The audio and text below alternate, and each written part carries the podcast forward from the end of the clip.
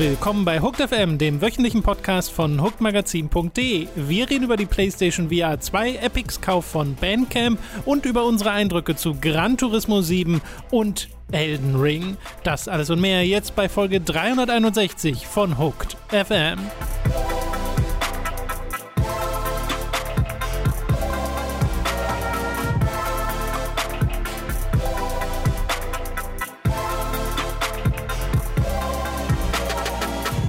Begrüßen euch bei einer neuen Folge Hooked FM. Ich bin Tom, neben mir sitzt der Robin. Ich begrüße Sie ausdrücklich ebenfalls. Das ist so ein ich bin bisschen- der Robin und neben mir sitzt Tom. Das ist die Elden Ring slash Gran Turismo Folge, aber eigentlich ist es vor allem die Elden Ring Folge. Ich genieße die Folge aus einer ganz persönlichen Sicht jetzt schon sehr, weil ich sitze in der Sonne.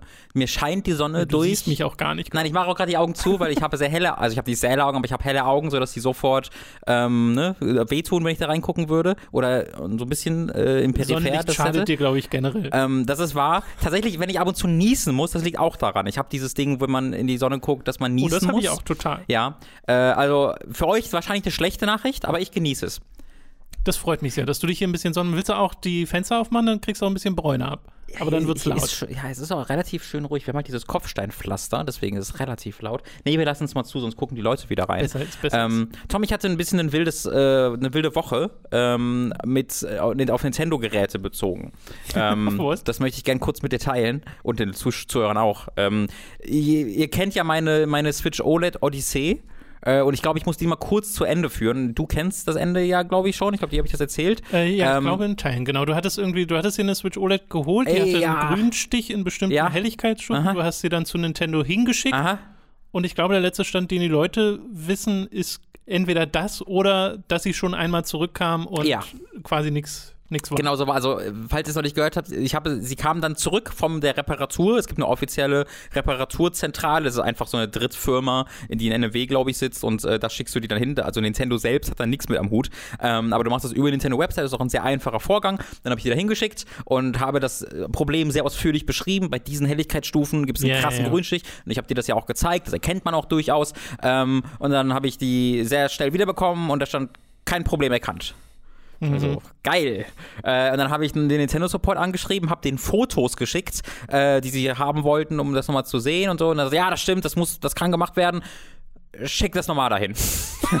das war die Lösung. Ich dachte mir schon, ja, super. Also warum sollen die das jetzt anders machen? Die wissen ja nicht, dass ich mit euch geschrieben habe. Also habe ich dann hier im Büro die, den E-Mail-Verkehr ausgedruckt, den ich mit Nintendo hatte. Äh, und ich habe die Problembeschreibung nochmal ausführlich ausgedruckt und äh, Ausrufezeichen und das alles in das Paket mit reingetan.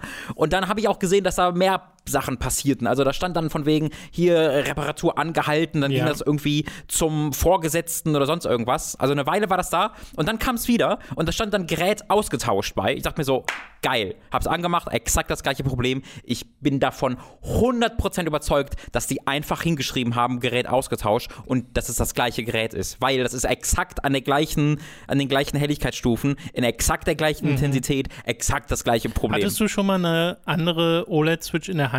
Äh, in der Hand nicht, aber ich habe sie halt, also ich weiß halt, dass dieser Grün, also ich habe Videos mir davon konkret angeguckt Ja, ja, ja. und weiß, dass dieses Grünstichproblem ein grundsätzliches sein kann. Also Genau, ich überlege jetzt gerade, ob es halt überall das gleiche ist. Also das gibt's bei mehreren Geräten, aber das ist eigentlich nicht exakt gleich bei jedem Gerät. Nicht bei jeder Helligkeitsstufe quasi identisch. Eigentlich nicht. Ähm, natürlich, ist, es, deswegen, ich weiß nicht sicher. Es kann sein, dass sie mir ein anderes Gerät gegeben haben, das exakt das gleiche Problem hat.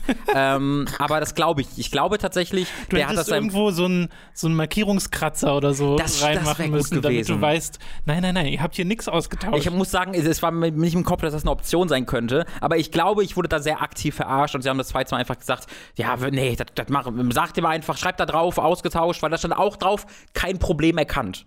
Auf dem Ding stand kein Problem erkannt, Gerät ausgetauscht. Also irgendwie passt das nicht zusammen. Also ich glaube, es wurde, ich wurde betrogen von Nintendo. Ähm, kauft euch keine Switch OLED. Also grundsätzlich wäre das schon ein, guti- Also- ein guter Ratschlag. Aber Ja. das eine Ding, was dieses Gerät hat, ist noch nicht mal, es ist sogar sehr fehleranfällig. Ähm, das sind ist die eine spaßige Nintendo-Sache, die ich hatte. Die andere spaßige Nintendo-Sache, die ich hatte, die hat aber nichts mit Nintendo selbst zu tun, ist, dass ich mir einen äh, 3DS ein New 3DS kaufen wollte. Äh, du kennst die Geschichte auch schon. Mhm. Ich habe einen New 3DS XL. Mir gefällt die Passform davon aber nicht so sehr. Ich finde, der fühlt sich nicht so gut in der Hand an. Also auch im Ähm, Zuge vor allem von den Shops, die schließen und Genau. Spielen, die du nachholen willst. Genau, das ist, und das ist halt so ein Gedanke, den ich schon ganz lange habe, dass ich einen normalen New Ja, ja. 3DS haben will, äh, weil es so zwei, drei Spiele gibt, die ich gerne mal spielen will, aber mich hält das einfach davon ab, dass ich diesen XL nicht in der Hand halten möchte. Und deswegen habe ich mir gedacht, komm, das mache ich jetzt mal. Und habe mir bei eBay einen New 3DS, äh, New 3DS für, ich glaube, 110 Euro gekauft, äh, war es. Äh, und dann kam der an und dann war es ein, ein 3DS. War kein New 3DS. War einfach falsch schon angegeben. What?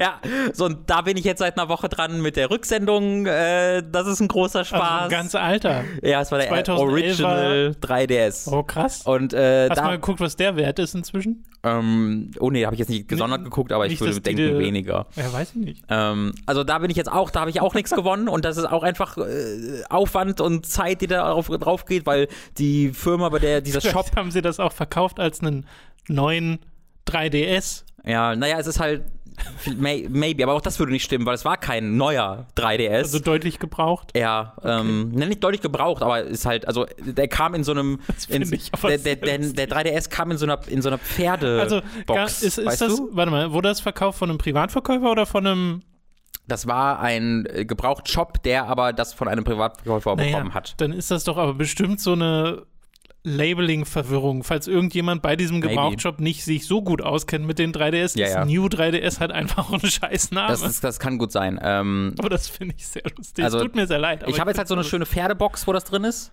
Äh, Ja. Also so, eine- so eine Verpackung, was toll, wirklich toll ist. Aber ähm, da muss ich jetzt gerade, weil der, die selbst, äh, das, die überweisen nicht einfach das Geld zurück und dann kriegt, schickt man das zurück, sondern die sagen, man soll das über Ebay machen, da muss man dann drei Tage warten, dann Mhm. äh, ja, äh, das ist mein, mein spaßige Woche gewesen Mhm. äh, mit den Nintendo-Geräten. Ähm, ich bin jetzt, ich stehe exakt so da, wie ich vorher da stand vor zwei Monaten, nur ich habe zehn Stunden Cool. Zeit investiert in nichts. Vielen Ich habe ein bisschen auf der Wii U Wii Sports Resort gespielt. Das war schön. Ach, das, das ist schön. Die. Wii U, die erschreckt sich bestimmt immer, wenn die angeht.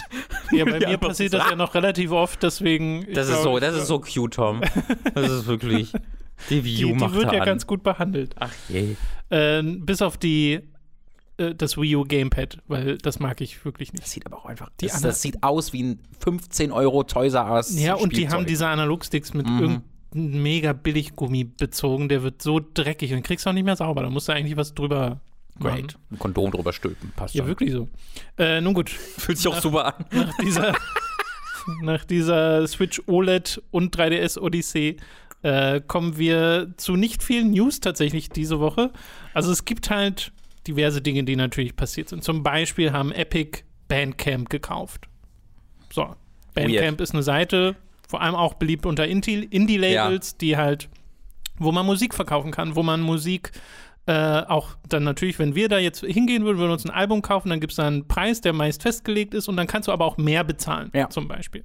Und es ist eine ziemlich coole Seite und die wird jetzt von Epic gekauft und man kann halt mutmaßen, in welche Richtung das alles geht, um vielleicht Soundtracks zu verkaufen von Spielen oder auch für Fortnite, Ja, äh. Fortnite, ja, Zusammenarbeit Ja, auf der Harmonix. Ebene, weil Musik äh, total wichtig ist. Harmonix haben sie ja auch, stimmt. Ja, äh, da, habe ich sehr viele Leute gesehen, die sehr unglücklich darüber waren, weil Bandcamp so als eine der letzten Bastionen gilt, wo man halt ähm, verantwortungsvoll Musik kaufen kann, wo die äh, Künstler selbst noch was davon haben äh, und halt ein bisschen da Entscheidungsfreiheit drüber haben. Weil die halt einen großzügigen Cut genau. haben, das auch viel an die äh, KünstlerInnen Ja. geht und ich glaube auch so Tage, an denen sogar alles an sie Mhm. geht, aber da bin ich mir jetzt nicht 100% sicher.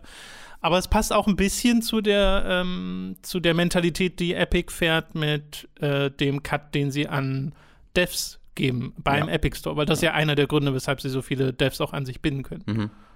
Und weil sie sehr viel, ihnen sehr viel Geld direkt bezahlen und sagen, hier sind 50 Genau, und dann Millionen. nochmal die zusätzliche Finanzierung. Also auch da sind sie ja eigentlich dev-freundlich. Ja. Deswegen weiß ich jetzt nicht, ob man hier sofort irgendwie mutmaßen müsste, dass das Naja, es ist auch schlecht für irgendwelche Musikschaffenden Es ist. ist halt grundsätzlich erstmal ein bisschen schade, dass dieses selbstständige Ding, dass dieses, dieser Haven war, dieser, dieser, dieser Hafen für, äh, ich weiß, dass High Haven nicht die Übersetzung von Hafen ist, by the way, ähm, dass die, Das macht wo, ja trotzdem Sinn. ja, ja, wo so viele äh, Indie-Studios oder Indie-Künstler sich zu Hause gefühlt haben. Ich glaube, äh, das ist verständlich dann, dass einige dieser Künstler halt äh, erstmal ein bisschen denken so, ah, dieses Multimilliarden-Dollar-Unternehmen von mit dem Ja, ja. Milliardär, der da draußen sitzt, äh, dem gehört das jetzt äh, weird. Hoffen wir aufs Beste. Ich glaube, es wird sehr, uns sehr wenig tangieren, äh, weil das geht da voll einfach um deren ähm, Behind-the-Scenes, Background-Integration, ne, mit deren, äh, wie du sagst, mit der Fortnite-Integration, mit den Experiences, die für Fortnite von Harmonix gebaut werden sollen und so weiter und so fort. Genau, denke ich auch. Äh, ich glaube auch nicht, dass wir da jetzt, dass das irgendwie alle zwei Wochen uns ins Gedächtnis gerufen wird, dass Bandcamp Epic gehört, aber Ich frage mich, ob die Entstehungsgeschichte irgendwie war, dass äh, bei Harmonix irgendwie jemand sagte, ja, wir würden ganz gerne das und das machen, aber dafür, also da haben wir halt nicht genug irgendwie Lizenzen für, ich weiß ich nicht, da müssten wir, weiß ich nicht, irgendwie ganz direkt Bandcamp kaufen oder sowas. das wollen wir nicht machen. Oh. Oh, was? Oh, scheiße. oh, das geht. ja, und dann haben diese Rekorder so, ah, what have we done? Ich glaube, das ist ein realistisch, das ist, das ist es, so ist es passiert. Ich, ich, ja. Genau, ich glaube, es führt ultimativ zu mehr Musik in Fortnite und mal sehen, was darüber hinaus noch äh, passieren wird. Letzte Woche haben wir über eine News nicht gesprochen, wo zumindest ein paar Kommentare kamen, die meinten, hey, sagt doch mal eure Meinung dazu, nämlich zum PlayStation VR 2 Design, das jetzt veröffentlicht wurde. Vorher die Information gab es ja schon auf technischer Ebene über das PSVR äh, 2, wo wir ja beide uns tatsächlich sehr darauf freuen, weil ja äh, VR sehr mögen und auch mögen, dass Sony da so weiter reinbuttert. Äh, und ich fand, als ich das Design jetzt gesehen habe, das optische von den Controllern, von den, ähm, von dem Gerät, dem Hauptgerät selbst vor allem, äh, war ich erstmal positiv davon angetan, dass das scheinbar diese gleiche Mechanik benutzt äh, wie das erste PSVR, weil das ist für mich immer noch die komfortabelste VR-Brille. Völlig ohne Frage. Also ich bin auch sehr, sehr, sehr, sehr glücklich drüber. Ähm, das äh, verwirrt mich bis heute, dass kein anderes Gerät, das ich kenne, diese ähm, ja, Passform übernommen hat, weil es so unfassbar viel einfacher aufzuziehen ist, einfacher einzustellen ist, komfortabler zu tragen ist, als, äh, und also selbst für mich, der keine Brille hat, einfach grundsätzlich, ähm, da- das, das ist so viel besser als äh, fast eigentlich so ziemlich alle anderen Brillen, die ich selbst auf dem Kopf hatte. Bis da bin auf- ich sehr froh drüber. bis auf dieser, dieses Kunst, kunststoffartige, lederartige, Mhm, was sie ja. da verbaut haben, weil das bröckelt einfach ab. Also jetzt ist Oh, das, das war mir noch nicht der bei, Fall. bei mir ist es jetzt, und ich sch- schätze mal, das Du meinst das, was dir eben um die? Augen ist? Oder was Nee, meinst nee, du? nicht um die Augen. Das, was so zum Beispiel hinten dran ist, dieser Schaumstoff, der quasi so. am Kopf liegt und so. Ah, okay. Äh, das bröckelt ab und zwar Ach jedes je. Mal, wenn ich es einfach nur anfasse. Ja, Deswegen habe ich da immer schwarze Partikel an den Händen, wenn Ja, ich das jetzt die. PSVR benutze. Aber ich fand auch, äh, was sie da so geschrieben haben, so, sie haben halt äh, quasi einen, ähm, ja, wie soll ich sagen, also sie haben so eine äh, so, so ein Airflow erzeugt, weil sie Ja, ja. vorne in der Brille so kleine Schlitze haben und an der Seite, dass sie dann ins Gesicht die Luft äh, zu, äh, reinlassen soll, Damit nichts weil, beschlägt. damit nichts beschlägt, weil das ist ein riesiges Problem bei mir bei der, bei der PlayStation VR, äh, dass ich halt übelst am Schwitzen bin, sofort. Ja. Ähm, und das halt es, es ständig beschlägt und ich wieder abnehmen muss und sauber machen Das ist muss. interessant, das kenne ich Ähm, gar nicht. Ja, ich, ich habe auch schon ganz viele Möglichkeiten versucht. Ich, ich atme jetzt ganz bewusst mal nicht der, mit der Nase aus und ich ziehe das jetzt so auf und so auf und ich irgendwie beschlägt es immer. Ich weiß nicht, woran das liegt. Ich glaube einfach daran, dass ich schwitze. Ich weiß es nicht. Ähm, deswegen, das finde ich, äh, das finde ich super. Dann wird das ja behoben sein. Das wird dann behoben sein. Und die Controller sind halt jetzt aus heutiger Sicht sehr klassische VR-Controller Ja, mit ja. dem Ring um der Hand, wo damit, damit das, äh, ja, der Sensor das erkennen kann. Ähm, was mich, was mich einerseits erfreut, andererseits ist damit der eine gute Beat Saber Controller ist Geschichte. Diese, dieser PS Move Controller war schlechter für alle PlayStation, äh, alle VR-Spiele, außer Beat Saber. Es war der perfekte Aber Beat macht Saber das so einen. Unterschied, ob du da jetzt diesen Also Controller in der Hand hast? in der Ver also ich habe das ja mit Oculus Rift nur als Vergleich gehabt und das Ja, ist ein ja. Riesenunterschied. Ich, diesen, diesen, die, diesen Oculus Rift Controller zu halten, so festzuhalten, dass ich meine Arme wild umher ähm, äh, werfen kann, ist viel anstrengender als diesen stabförmigen PS Move Controller, der sehr einfach in der Hand einfach so gehalten werden kann, auch wenn ich super doll rumwerfe. Mhm. Und ich glaube, das wird dann auch jetzt der Fall sein, dass es jetzt sehr viel schwieriger festzuhalten wird, weil, naja, es ist halt ein, eine einzigartige halt- Bewegung, die du bei Genau, Beat Saber du mit machst. diesen PSVR-Controller hast du ja dann auch so ein äh, so ein leicht, eine leichte Kurve quasi Mhm. in der Hand, weil Mhm. das ja auf die Hand angepasst ist im Vergleich zu dem Move-Controller, wo es ja wirklich ein Stab ist, was ja zum Lichtschwert passt. Das heißt, du musst dir quasi vorstellen, dass du das Lichtschwert von Count Doku in der Hand hältst. dann funktioniert Das- die Übertragungsleistung. Okay, das werden wir mal versuchen zu Hause. Wir müssen uns nochmal Star Wars Episode 2 angucken, um das richtig in Nee, Erinnerung zu rufen. Nee, nee, nee. Ähm, und dann spielen wir Beat Saber. Guck Clone Wars. Da gibt's den Ich auch. versuch's, Tom. Ich gebe mein Bestes. Äh, ich habe es nach, äh, ich glaube, einem Jahr durch die erste Staffel geschafft. Und ähm, es ist am Anfang auch noch rough. ja, es ist, also bisher, uff. Äh, nun gut, dann, äh, was, was gab es noch die letzte Woche? Dann gab es noch die, ähm, natürlich ganz viele Solidaritätsbekundungen äh, für die Ukraine, auch aus der Videospielindustrie und ganz viele Leute, die auch äh, sich zurückgezogen haben aus dem russischen Markt. Dazu zählen auch richtig große Namen. EA, CD Projekt Red, Microsoft, Activision äh, und noch diverse andere. Selbst Nintendo haben, glaube ich, eShop.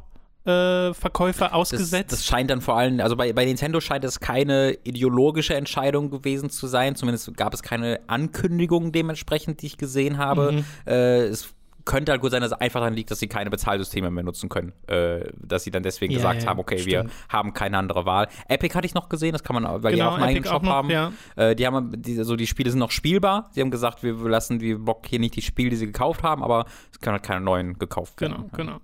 Äh, und das ist halt krass. Das geht natürlich die ganze Zeit äh, weiter. Wollen wir jetzt nicht nochmal groß zum Thema machen, haben wir letzte Woche schon ein bisschen Mhm. drüber geredet. Aber man merkt eben auch in der Videospielindustrie Woche für Woche, äh, dass da was passiert. Ja. Äh, und ich finde es auch gut, da immer mehr Solidaritätsbekundungen zu sehen und auch wirklich Leute zu sehen, die darüber hinaus dann auch große Summen spenden, zum Beispiel, um Leuten zu helfen oder irgendwelche Ja. Sachen in dieser Richtung. Und damit haben wir diese sehr kurze News-Sektion beendet, Robin. Ich muss sagen, ich freue mich, weil wir haben coole Spiele zu besprechen. Äh, Finde ich nämlich auch. Und damit fangen wir gleich an nach der Werbung. Es ist wieder Zeit für eine kleine Werbepause. Zuallererst sei da Audible erwähnt. Mit dem Link audible.de hooked bekommt ihr dort ein kostenloses Probeabo. Damit erhaltet ihr euer erstes Hörbuch für laut, das ihr auch über dieses Probierabonnement behalten könnt. Also merkt euch audible.de hooked. Für Amazon haben wir ebenfalls einen Affiliate-Link, über den ihr Kram beim Online-Händler bestellen könnt. In der Beschreibung verlinkt haben wir euch die aktuellen Konsolen. Von dort könnt ihr aber auch nach anderen Dingen weiter shoppen. Und wo wir gerade beim Shoppen sind, unser Merch. Wie wäre es etwa mit einer Tasse mit schickem Hooked-Logo oder Shirts, Mauspads und Co. mit Comic-Designs von uns. Das gibt es alles bei unserem Get Shirts Shop, also schaut da mal vorbei. Ebenfalls vorbeischauen solltet ihr auf unserem YouTube-Kanal von Hooked, unserem Let's Play-Kanal Time to 3 und unserem Twitch-Kanal Hooked Live. Bei Twitch streamen wir jeden Mittwoch um 10.30 Uhr und jeden Donnerstag um 18 Uhr. Die letzten beiden Wochen war ich etwa mittwochs live mit F-Zero GX, um rauszufinden, ob das Spiel wirklich so schwer ist, wie alle sagen. Und äh, ja, ist es, aber es ist auch großartig. Die Aufzeichnung davon gibt es bei Time to 3 nebst neuer Folgen Ace Attorney mit Mats.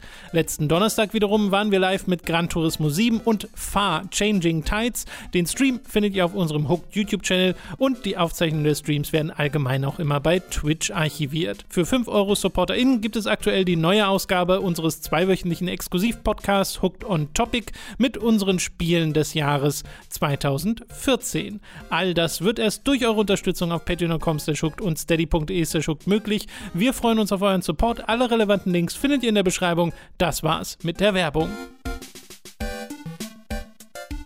Wir kommen zu den Spielen, die wir in der letzten Woche gespielt haben. Angefangen mit Gran Turismo 7, das wir beide eine Weile gespielt haben. Ich habe jetzt so ein bisschen mehr als sechs Stunden reingesteckt. Ich versuche das immer so ab, ab und zu mal Lücken zu füllen damit zwischen Elden Ring. Äh, und dafür hat sich bisher auch wunderbar geeignet. Äh, ich habe tatsächlich sehr viel Freude damit. Gran Turismo ist ja jetzt der richtige Nachfolger, dieser siebte Teil, äh, nachdem Sport eher eigentlich so ein Zwischenschritt war, der dann doch sehr lange da war und begleitet wurde. Das wollte ich mal kurz. Gran Turismo 6 war ein PS3-Spiel, oder? Ja, Das ist Gran Turismo insane. 5 und 6 waren PS3-Spiele Ja. und, Und 6 1 war ja bis auch- 4, äh, äh, 3 und 4 PS2, 1 und 2 PS1. Weil ich mich richtig erinnere, war ja 6 auch schon sehr spät in PS3 Lifecycle. Super was spät, ich glaube 2013 oder so, lass mich mal nachgucken. was schon seltsam wirkte. Äh, und Gran Turismo 7 ist ja im Kern auch noch e- eher, würde ich sagen, ein PS4-Spiel, das dann auch ein PS4 5 Port bekommen hat. Aber Ähm, 6 war 2013. ja, äh, man- sie sind da sehr außerhalb, der, außerhalb des Release-Rhythmuses mit der Konsole, auf die sie erscheinen. Genau. Und man merkt ja finde. auch in Gran Turismo 7, dass viel von Sport Mhm. auch drin steckt. Teilweise merkt man es in den Menüs, aber auch einfach an den Inhalten, die sich teilweise daran orientieren. Nur, dass es jetzt halt wieder in der Präsentation und in der Spielerführung und in der, ähm, ja, in der ganzen Struktur mehr wirkt wie ein volles Gran Turismo-Paket.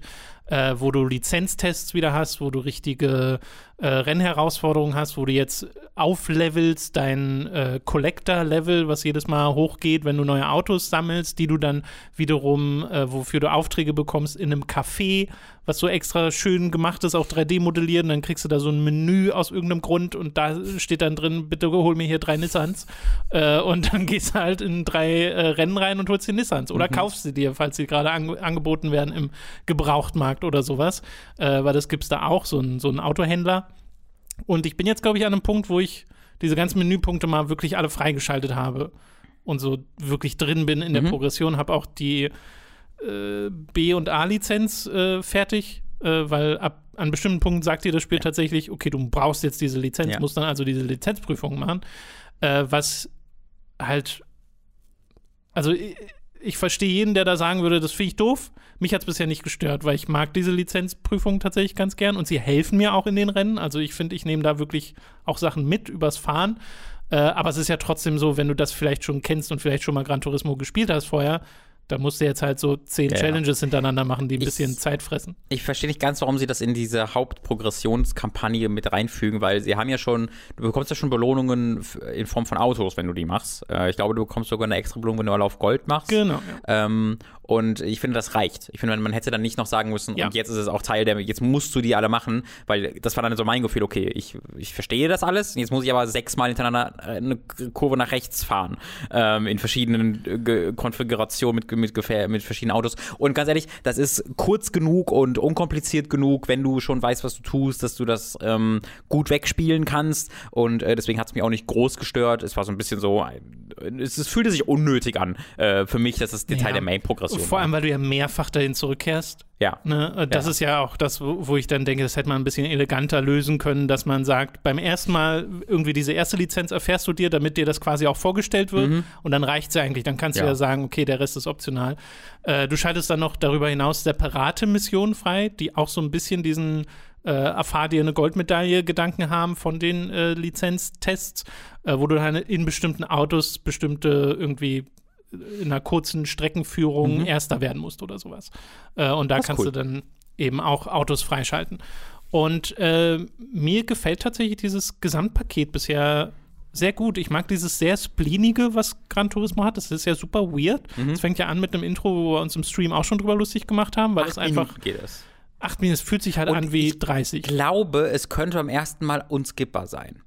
Ich bin mir nicht, ich habe das gelesen. Ich habe selbst nicht, ich habe natürlich nicht versucht, es zu Ich habe auch nicht versucht, es zu skippen. aber ich, habe, ich habe das in einem Forum-Post gesehen. Ich konnte es leider dann selbst nicht mehr überprüfen. Ich aber hilarious. ich hoffe, das stimmt. Ich auch. Weil danach kann man einstellen, dass es ja. einfach nicht mehr kommt ja. am Anfang und dass du nur kurz Sony präsentiert das wurde im, und dann bist im, in dem fünften Entwicklungsjahr hat jemand gesagt, Sir, wir müssen beim zwei, dritten Mal starten den erlauben, das zu überspringen. Was? Nein! Jedes Mal unskippable. Acht Minuten. Äh, es ist ein hervorragendes Intro, finde ich. Ich mag das sehr. Es geht ja durch so historische Footage durch ja. und dann geht es irgendwann in Spielegrafik flüssig über und dann geht es immer noch äh, ziemlich lange mit Musik, äh, wie dir verschiedene Rennarten präsentiert mhm. werden. Hat mich aber voll reingeholt und ich mag ja auch diese ich mag diese, diese Weltkarte eigentlich ganz gern, diese verschiedenen Punkte, die du da abklapperst. Äh, und von denen ich bisher auch erstaunlich viele dann auch wirklich brauche, sodass ich mal so ein Rennen habe, in dem wird mir gesagt, okay, du brauch, musst hier mit einem deutschen oder französischen Auto fahren, dann suche ich mir das raus, was die beste Leistung hat, was durch so einen Punktewert angegeben wird. Und die empfohlene Leistung für das Rennen, das ich gerade machen möchte, ist aber höher. Also gehe ich da nochmal raus, gehe in den Tuning-Shop und äh, upgrade tatsächlich mein Auto ein bisschen und das hat dann auch spürbare Konsequenzen. Das mag ich sehr gern. Ich wünschte, dass dieses Raus- und Reingehen in die Menüs ja. schneller wäre, weil da sind manchmal eigenartige irgendwie Schwarzblenden mhm. oder Menüs, die ein- und ausgehen, wo da wird nichts geladen, aber es dauert einfach eine Weile. Ich finde, die Präsentation ist, ist, ist echt cool. Also auf der PS5. Ich, ich finde, es hat ein. dieses Spiel macht durch seine Menüstruktur unter anderem, aber durch seine gesamte Präsentation habe ich sehr das Gefühl, als ob es eines dieser Spiele ist, wo die Macher dieser Spiele keine anderen Videospiele spielen. Weißt du, dass das so diese, Ja, ja, diese ja. Sache ist von, Fin- von dem Ursprungs Final Fantasy XIV damals. Das Shenmue der Rennspiele. Oder Shenmue, genau. Shenmue, ja, wo halt gesagt wird, so, I don't care, ich spiele keine Videospiele. Ich mache halt hier mein, meine, Car meine Autoliebe, Liebeserklärung. Und ähm, ich finde, das scheint so voll durch, äh, dass es Mhm. völlig egal ist, wa- was für Entwicklungen es auch vielleicht in der Benutzerführung gab und was Leute das- sich erschlossen haben. dass du auch, wenn du aus einem Rennen raus bist und A spammen würdest, nicht einfach weitermachen Nein. würdest, sondern du würdest, würdest glaube ich, entweder nochmal starten oder Replay, Replay gehen. glaube ich, wiederkommen, ja. Ja, genau. Da gibt es ganz, ganz viele Arten, wo ich denke, warum das? Du hast doch, hast du ein Videospiel in den letzten fünf Jahren gespielt? Aber hier hat es halt so, also das ist hier kein, führt dann nicht zu so einem Final Fantasy 14 Desaster, wo äh, einem einfach äh, alles überholt und, und schlecht Also, reden ist. über 1.0. Ursprungs Final Fantasy Ja. 14. ähm, sondern äh, es, es hat was Sympathisches und Cooles und ich mag es grundsätzlich auch. Außer halt, das, was du erwähnt hast, die, ich finde die Benutzerführung durch Menüs ist wirklich ziemlich schlimm. Also mich hält das aktiv davon ab, so mit den Systemen so doll zu interagieren, wie ich es machen würde, weil das, was du gerade beschrieben hast, ich sehe halt, dass äh, mein- mein Auto zu schwach ist und ich kann dann nicht von da aus sagen, okay, dann tune ich das jetzt, sondern du musst erst mehrmals, weil du musst äh, Kreis drücken, um wieder in den ähm, au- äh, in die Rennstreckenauswahlmenü zu kommen, dann nochmal Kreis, um in äh, Landauswahl, nochmal Kreis, um zum Hauptmenü zu kommen und das dauert schon fünf Du Sekunden. brauchst überall so drei, vier Klicks mehr, Ja. als du die dann, brauchen solltest. Die dann immer mit diesen Schwarzplänen, die du erwähnt hast, kombiniert sind. Und dann zum Beispiel, wenn ich halt sehe, ich will das Auto tunen, ich kann dann, glaube, berichte mich, wenn das nicht stimmt, aber ich glaube, ich kann nicht einfach in den Tuning-Bereich gehen und da dann auswählen, welches Auto ich upgraden will und das upgraden, sondern ich muss vor, ich muss separat davon in die Garage zuerst gehen, schon, dort ja. das Auto Ja, auswählen ja. und dann kann ich erst in den Tuning-Bereich. Und das ist alles, ich muss so vieles Zwischenschritte machen. Ja, es ist so, das ich, nervt mich. Da, da frage ich mich auch so ein bisschen, ob das ein Immersivgedanke gewesen ist, dass du wirklich sagst, okay, du musst in die Garage gehen, wo sie vielleicht schon ein Eingeständnis gemacht haben, dass du vor einem Rennen tatsächlich dein Auto wechseln kann und da nicht nochmal komplett raus musst Mhm. in die Garage. Äh, weil du ja auch so Sachen machen kannst, wie in den ins äh, GT Auto oder so heißt das Feature äh, reingehen und dann kannst ja dein Auto waschen lassen Mhm.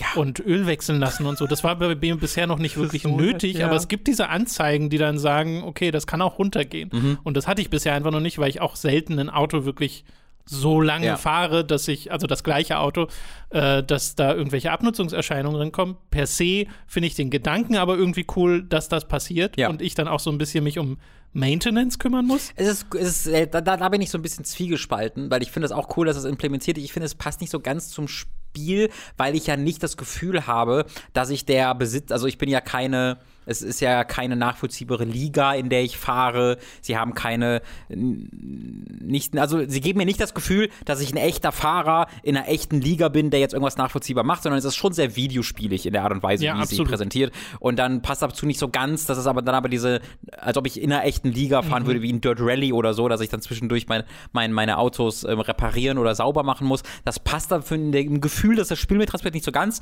Nichtsdestotrotz, ich finde, es ist eine nette Mechanik, ähm, die ich befürchte, da, da, da habe ich wieder ein bisschen Bauchschmerzen bei dadurch, dass es diesen Echtgeld-Shop gibt, hat das alles für mich so den Gedanken, haben sie das, ist das hier drin, damit du mehr Geld für all, an allen möglichen Stellen bezahlen musst, ähm, damit du motiviert wirst, Geld zu kaufen? Und ich glaube das Frage. nicht. Ich Ich glaube glaube, auch das nicht. Aber das ist genau das, was auch in allen Microsoft-Spielen immer dazu führt, dass all das so ein bisschen hinterfragt wird. Ja, also Weil da, das, da gibt es das ja auch überall. Da muss ich aber auch sagen, diese Art von Mikrotransaktionen steckt ja in ganz vielen Spielen, dass du dir irgendwie Ingame-Credits holen kannst für zusätzliches Geld. Mhm.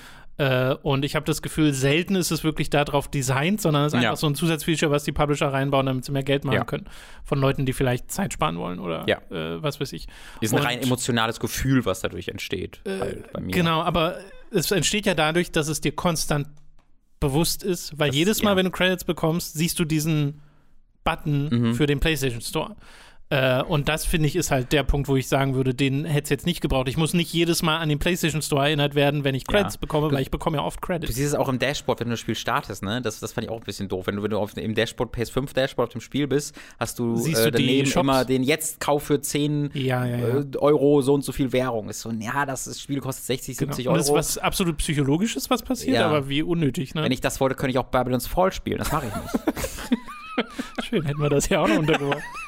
äh, ja, aber ich habe wirklich Spaß daran, Ja, auch an auch. dieser Rennprogression, weil bisher ist es so, dass ich wirklich konstant in schnellere Autos gesetzt werde. Ich fahre mal in einem Lizenztest oder mal in einer Challenge wirklich mal ein schnelleres Auto mhm. als das Niveau der Autos, die gerade in der Hauptkampagne vorkommen. Aber ansonsten ist es ein steter äh, Wachstum der Geschwindigkeit und äh, auch der Aufregung so ein bisschen in den Rennen dadurch, weil am Anfang fährst du ja wirklich in lahmen Kisten, ne? so ein Sehr lahme Kisten. 60er Jahre Mini Cooper oder sowas. Finde ich cool. Ich finde, sie haben die falschen Strecken ausgewählt dafür. Das habe ich, glaube ich, im Stream schon mal erwähnt. Ich mhm. finde, der Anfang ist immer wieder langweilig, dadurch, dass sie dich auf Strecken setzen, die du mit diesen langsamen Autos zu 80 Prozent ohne zu bremsen fährst.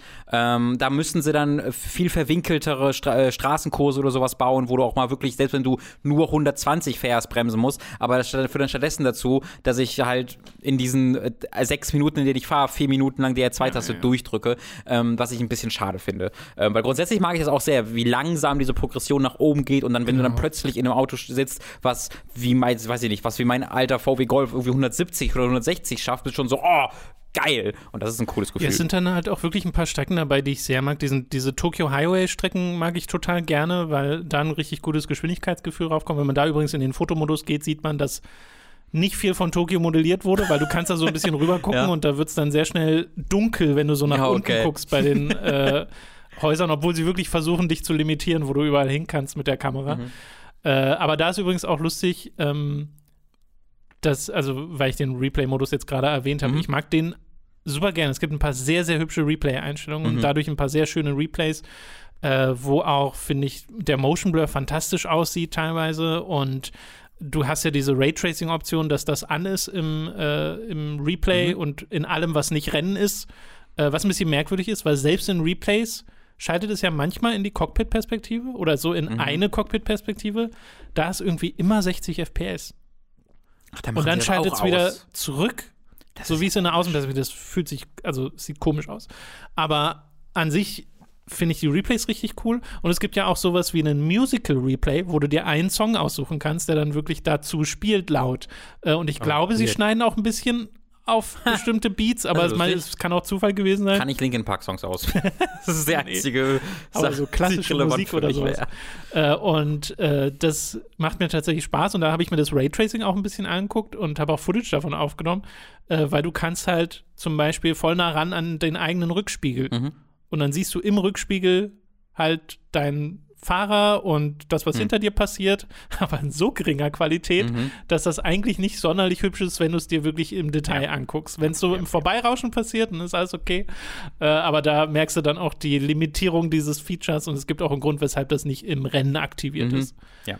Ich finde, wir äh, müssten, äh, ich möchte noch einmal ganz kurz halt über wirklich das Fahrgefühl selbst reden. Oh ja. Ähm, wenn man halt fährt, weil das, das ist, das ist der Grund, warum ich so wirklich gerne, gerne spiele. Ja. Ähm, ich, bei, bei, bei der, die Progression mag ich, aber ich habe ja so Problemchen mit den Menüs ja, ja, und sowas. Schon. Aber das wird für mich alles komplett ähm, getragen halt von dem Fahrgefühl, weil das ist einfach hervorragend.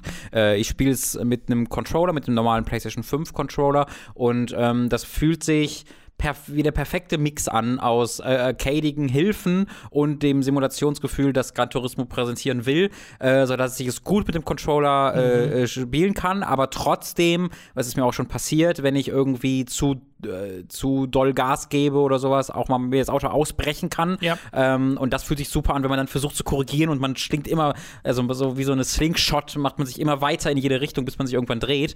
Ähm, das das finde ich, das fühlt sich richtig, richtig gut an. Äh, ich fahre immer in Cockpit-Perspektiven, weil die Immersion toll ist in diesem Spiel äh, und äh, die äh, KI ist okay genug, äh, ohne jetzt großartig zu sein, dass ich mir mit denen auch tolle Rennen liefern kann auf dem höchsten dieser drei Schwierigkeitsgrade, die zumindest am Anfang einem äh, gegeben werden, habe ich wirklich coole Battles äh, mit, den, mit den Autos und äh, habe da echt viel, viel, viel Absolut. Spaß dran und spüre auch unmittelbar den Unterschied zwischen den Autos. Ne? Also wenn ich ein Auto ja. wechsle, dann merke ich sehr schnell, ah, das fühlt sich in und ich finde auch, wenn du sie tunst, spürst du den oh, Unterschied. Ja. Gerade mit diesem Mini äh, dieser Mini ist ja am Anfang ein sehr, sehr lahmarschige, äh, lahmarschige Karre und dann musst du die auch tunen im Zuge der Geschichte. Äh, und da habe ich dem dann äh, so, so getunt, äh, nicht bewusst, aber der war dann immer noch ziemlich langsam auf den Geraden, aber ich musste quasi nicht mehr bremsen in den Kurven, selbst in denen ich vorher bremsen musste, einfach weil der so viel Grip hatte, dass ich da wirklich an fünf Autos einfach außen sehr vorbeifahren gut. konnte, die mich dann auf der Geraden wieder überholen konnten, aber sobald dann wieder eine Kurve da war, ja, konnte ja, ich wieder an den vorbeifahren. Und das Hat sich sehr, sehr cool angefühlt. Ja, ich finde auch, es fühlt sich richtig, richtig toll an, dieses äh, Spiel zu spielen. Und es will ja auch, also es, es ist auch ein sehr anderer Spiel- und Fahrstil, den zu dem mich Gran Turismo motiviert. Und zwar eigentlich in allem, was es macht. Einmal durch die Lizenztests, die mir halt sagen, bleib auf der Strecke, fahr sauber und so. Dann, selbst wenn du in diesen Sport-Online-Modus gehst, sagen sie dir auch, ne, Sportsmanship ist total wichtig. Mhm. Äh, die anderen Fahrer rempeln nicht groß rum oder sowas, was ja. man ja natürlich auch als Kritik sehen kann, weil es ist jetzt kein natürliches Rennspielerlebnis in ganz Nein. vielen Fällen. Also ich finde, äh, wenn ich da ganz kurz einwerfen mhm. kann, ähm, im echten Auto, also mit, wenn du in echt fair Rennen anguckst, rempelt ja auch niemand. Ja. Ne? Äh, zumindest niemand ist vielleicht übertrieben, aber in der Regel wird da auch nicht gerempelt. Aber es werden mal Fehlerchen gemacht oder Fahrleute fahren ja, nicht ja. immer die Ideallinie und auch das passiert halt bisher, aber habe ich das gar nicht gesehen. Nee, sie, also die KI-Fahrer fühlen sich sehr mechanisch an, genau, ich. Nicht wirklich, genau. als würde da irgendwie ein tatsächlicher Mensch emuliert mhm. werden oder sowas. Äh, dem würde ich auf jeden Fall zustimmen, aber es sorgt trotzdem dafür, äh, auch dieser Bonus, den du bekommst am Ende des Rennens fürs saubere Fahren, es sorgt ja alles dafür, dich zu motivieren, wirklich eben sauber zu fahren, ja. ordentlich zu fahren und nicht groß zu rempeln, auch dass du nicht zurückspulen kannst, ne? was nett gewesen wäre als Zugänglichkeitsoption, aber glaube ich auch aus diesem bewussten Grund mhm. nicht drin ist oder aus dem anderen Grund, den du schon erwähnt hast, dass sie einfach keine anderen Videospiele spielen und deswegen gar nicht wissen, dass das oh, geht. Spulfunktion.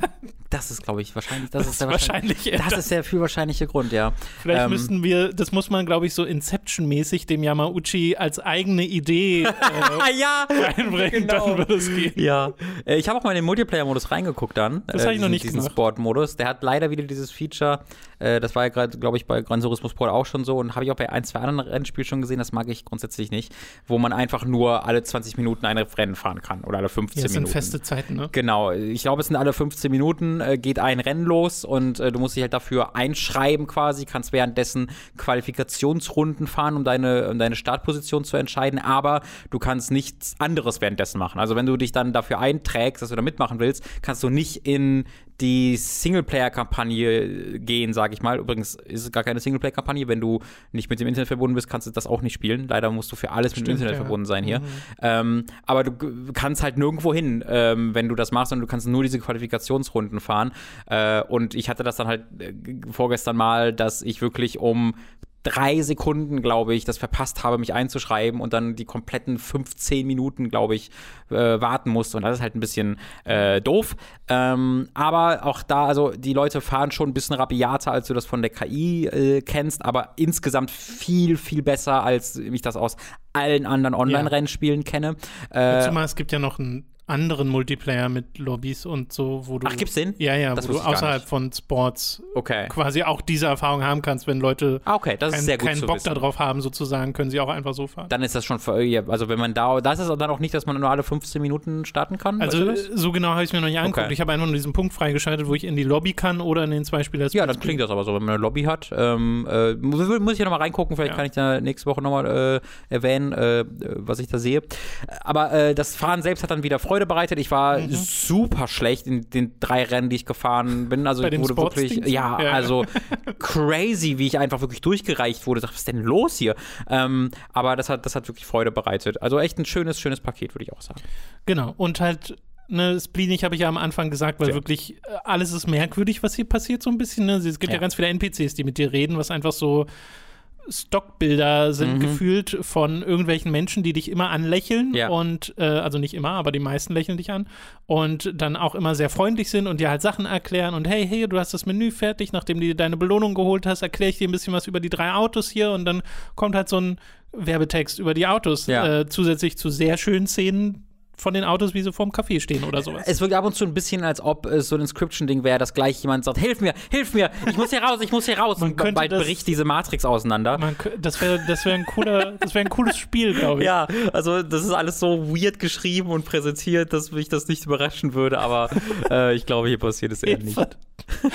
ja, oder zum Beispiel dieses, äh, diese ganzen Scapes äh, wo du Fotos machen ja. kannst, wo du die echten Fotos hast, durch die deine Autos sich bewegen können und das kannst du ja auch in diesem Showroom aktivieren. Mhm. Äh, das sieht halt cool aus und der Fotomodus ist auch echt mächtig. Also du kannst wirklich, wirklich coole Fotos schießen. Ich habe mhm. mich da auch schon mal online ein bisschen umgeguckt, was so Leute geteilt haben, weil das kannst du dir dann natürlich auch angucken. Und äh, da geht einiges. Also ja. da merkt man auch, dass so die diese Community-Kreativität so ein bisschen geweckt werden soll, auch in den äh, Libraries, die du für die Autos und sowas machen kannst und für deinen Fahrer, weil du kannst ja auch Equipment wechseln und so, Mhm. wo ich original nur einen Helm bisher bekommen habe. Ich weiß nicht, ob da noch, da müsste wahrscheinlich noch mehr kommen. Ich habe da noch gar nichts, gar nicht mit interagiert, muss ich gestehen. Ja. Ich habe halt überall schon mal so ein bisschen, Ja. bis auf im Online-Multiplayer ein bisschen reingeguckt. Aber ich mag das bisher auch sehr gern. Es, es entspannt mich auch sehr aktiv. Ja. Äh, selbst wenn ich die Lizenzdinger zehnmal hintereinander versuche, weil ich Gold haben will in Mhm. allen. Äh, aber trotzdem macht das Spaß. Ja. Und das war ein ganz guter Kontrast zu dem nächsten Spiel, über das wir gleich reden werden. Endlich. Äh, denn Elden Ring hat natürlich bei uns beiden so ein bisschen die Freizeit äh, dominiert. Also nicht nur die Freizeit, eigentlich ist das ja auch unsere Arbeit. Äh, wo ich vorher direkt mal sagen möchte, ähm, ich arbeite an einem Videotagebuch, das wurde ja sehr viel gefragt und ich bin jetzt Yay. in einem, in einem Flow drin, wo ich sagen kann, okay, das funktioniert auch und das möchte ich auch machen und ich habe auch Spaß dran. Aber so wie ich es momentan mache, wird es auch noch ein bisschen dauern, bis da mal was losgeht. Ne? Bei Elden Ring ist es ja jetzt so gewesen, dass wir nicht Pre-Release-Codes hatten Mhm. und so. Das heißt, wir konnten auch erst anfangen zu spielen, als ihr anfangen konntet zu spielen. Und zum Beispiel in der Vergangenheit bei Bloodborne oder bei Dark Souls 3, wo es die letzten Videotagebücher gab, da hatten wir immer Pre-Release-Codes Ja. und die Spiele waren nicht so groß, wie Mhm. Elden Ring jetzt groß ist.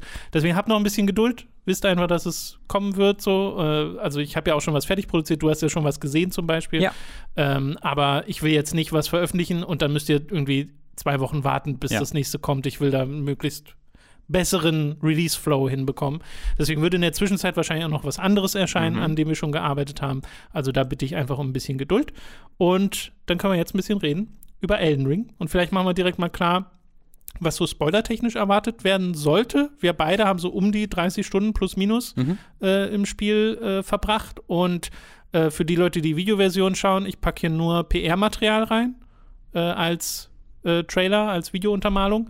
Und ich glaube, wir werden jetzt nicht so mega detailliert werden, was irgendwie fortgeschrittene Nein. Bosse oder Gebiete angeht oder sowas. Wir versuchen allgemein zu bleiben, Ja. aber natürlich werden bestimmte Sachen und Mechaniken und so erwähnt. Mhm. Also falls ihr da allzu empfindlich seid, vielleicht dann lieber erstmal weghören. Ist, glaube ich, ganz gut, dass wir da eine Woche gewartet haben, weil jetzt, Ja, genau. ich glaube, die, so ziemlich alle, die hier zuhören, mit Interesse an dem Spiel, haben das jetzt auch schon selbst erleben können. Könnte äh, ich in mir, ne? Grundsätzlichen. Könnte ich mir auch vorstellen. Und Elden Ring, und das können wir direkt mal, also das war so eine meiner ersten Feststellungen, ist wirklich so sehr Dark Souls, dass es äh, mich dann doch ein bisschen überrascht hat, wie sehr Dark Souls es ist. Also wenn du das beschreibst als Dark Souls mit einer offenen Welt, dann ist das eine so akkurate Beschreibung von dem, was 100%, du hier ja. bekommst. Es fühlt sich an wie, wie ein Dark Souls 4, 5, 6 in einem, so, dass sie Ich gesagt erwarte haben. auch bei manchen äh, Plot-Sachen, die ich lese, Absolut. manchen Lore-Sachen, erwarte ich so halb, oh, Das ist auch, also das ist für mich. gibt es hier einen Zusammenhang?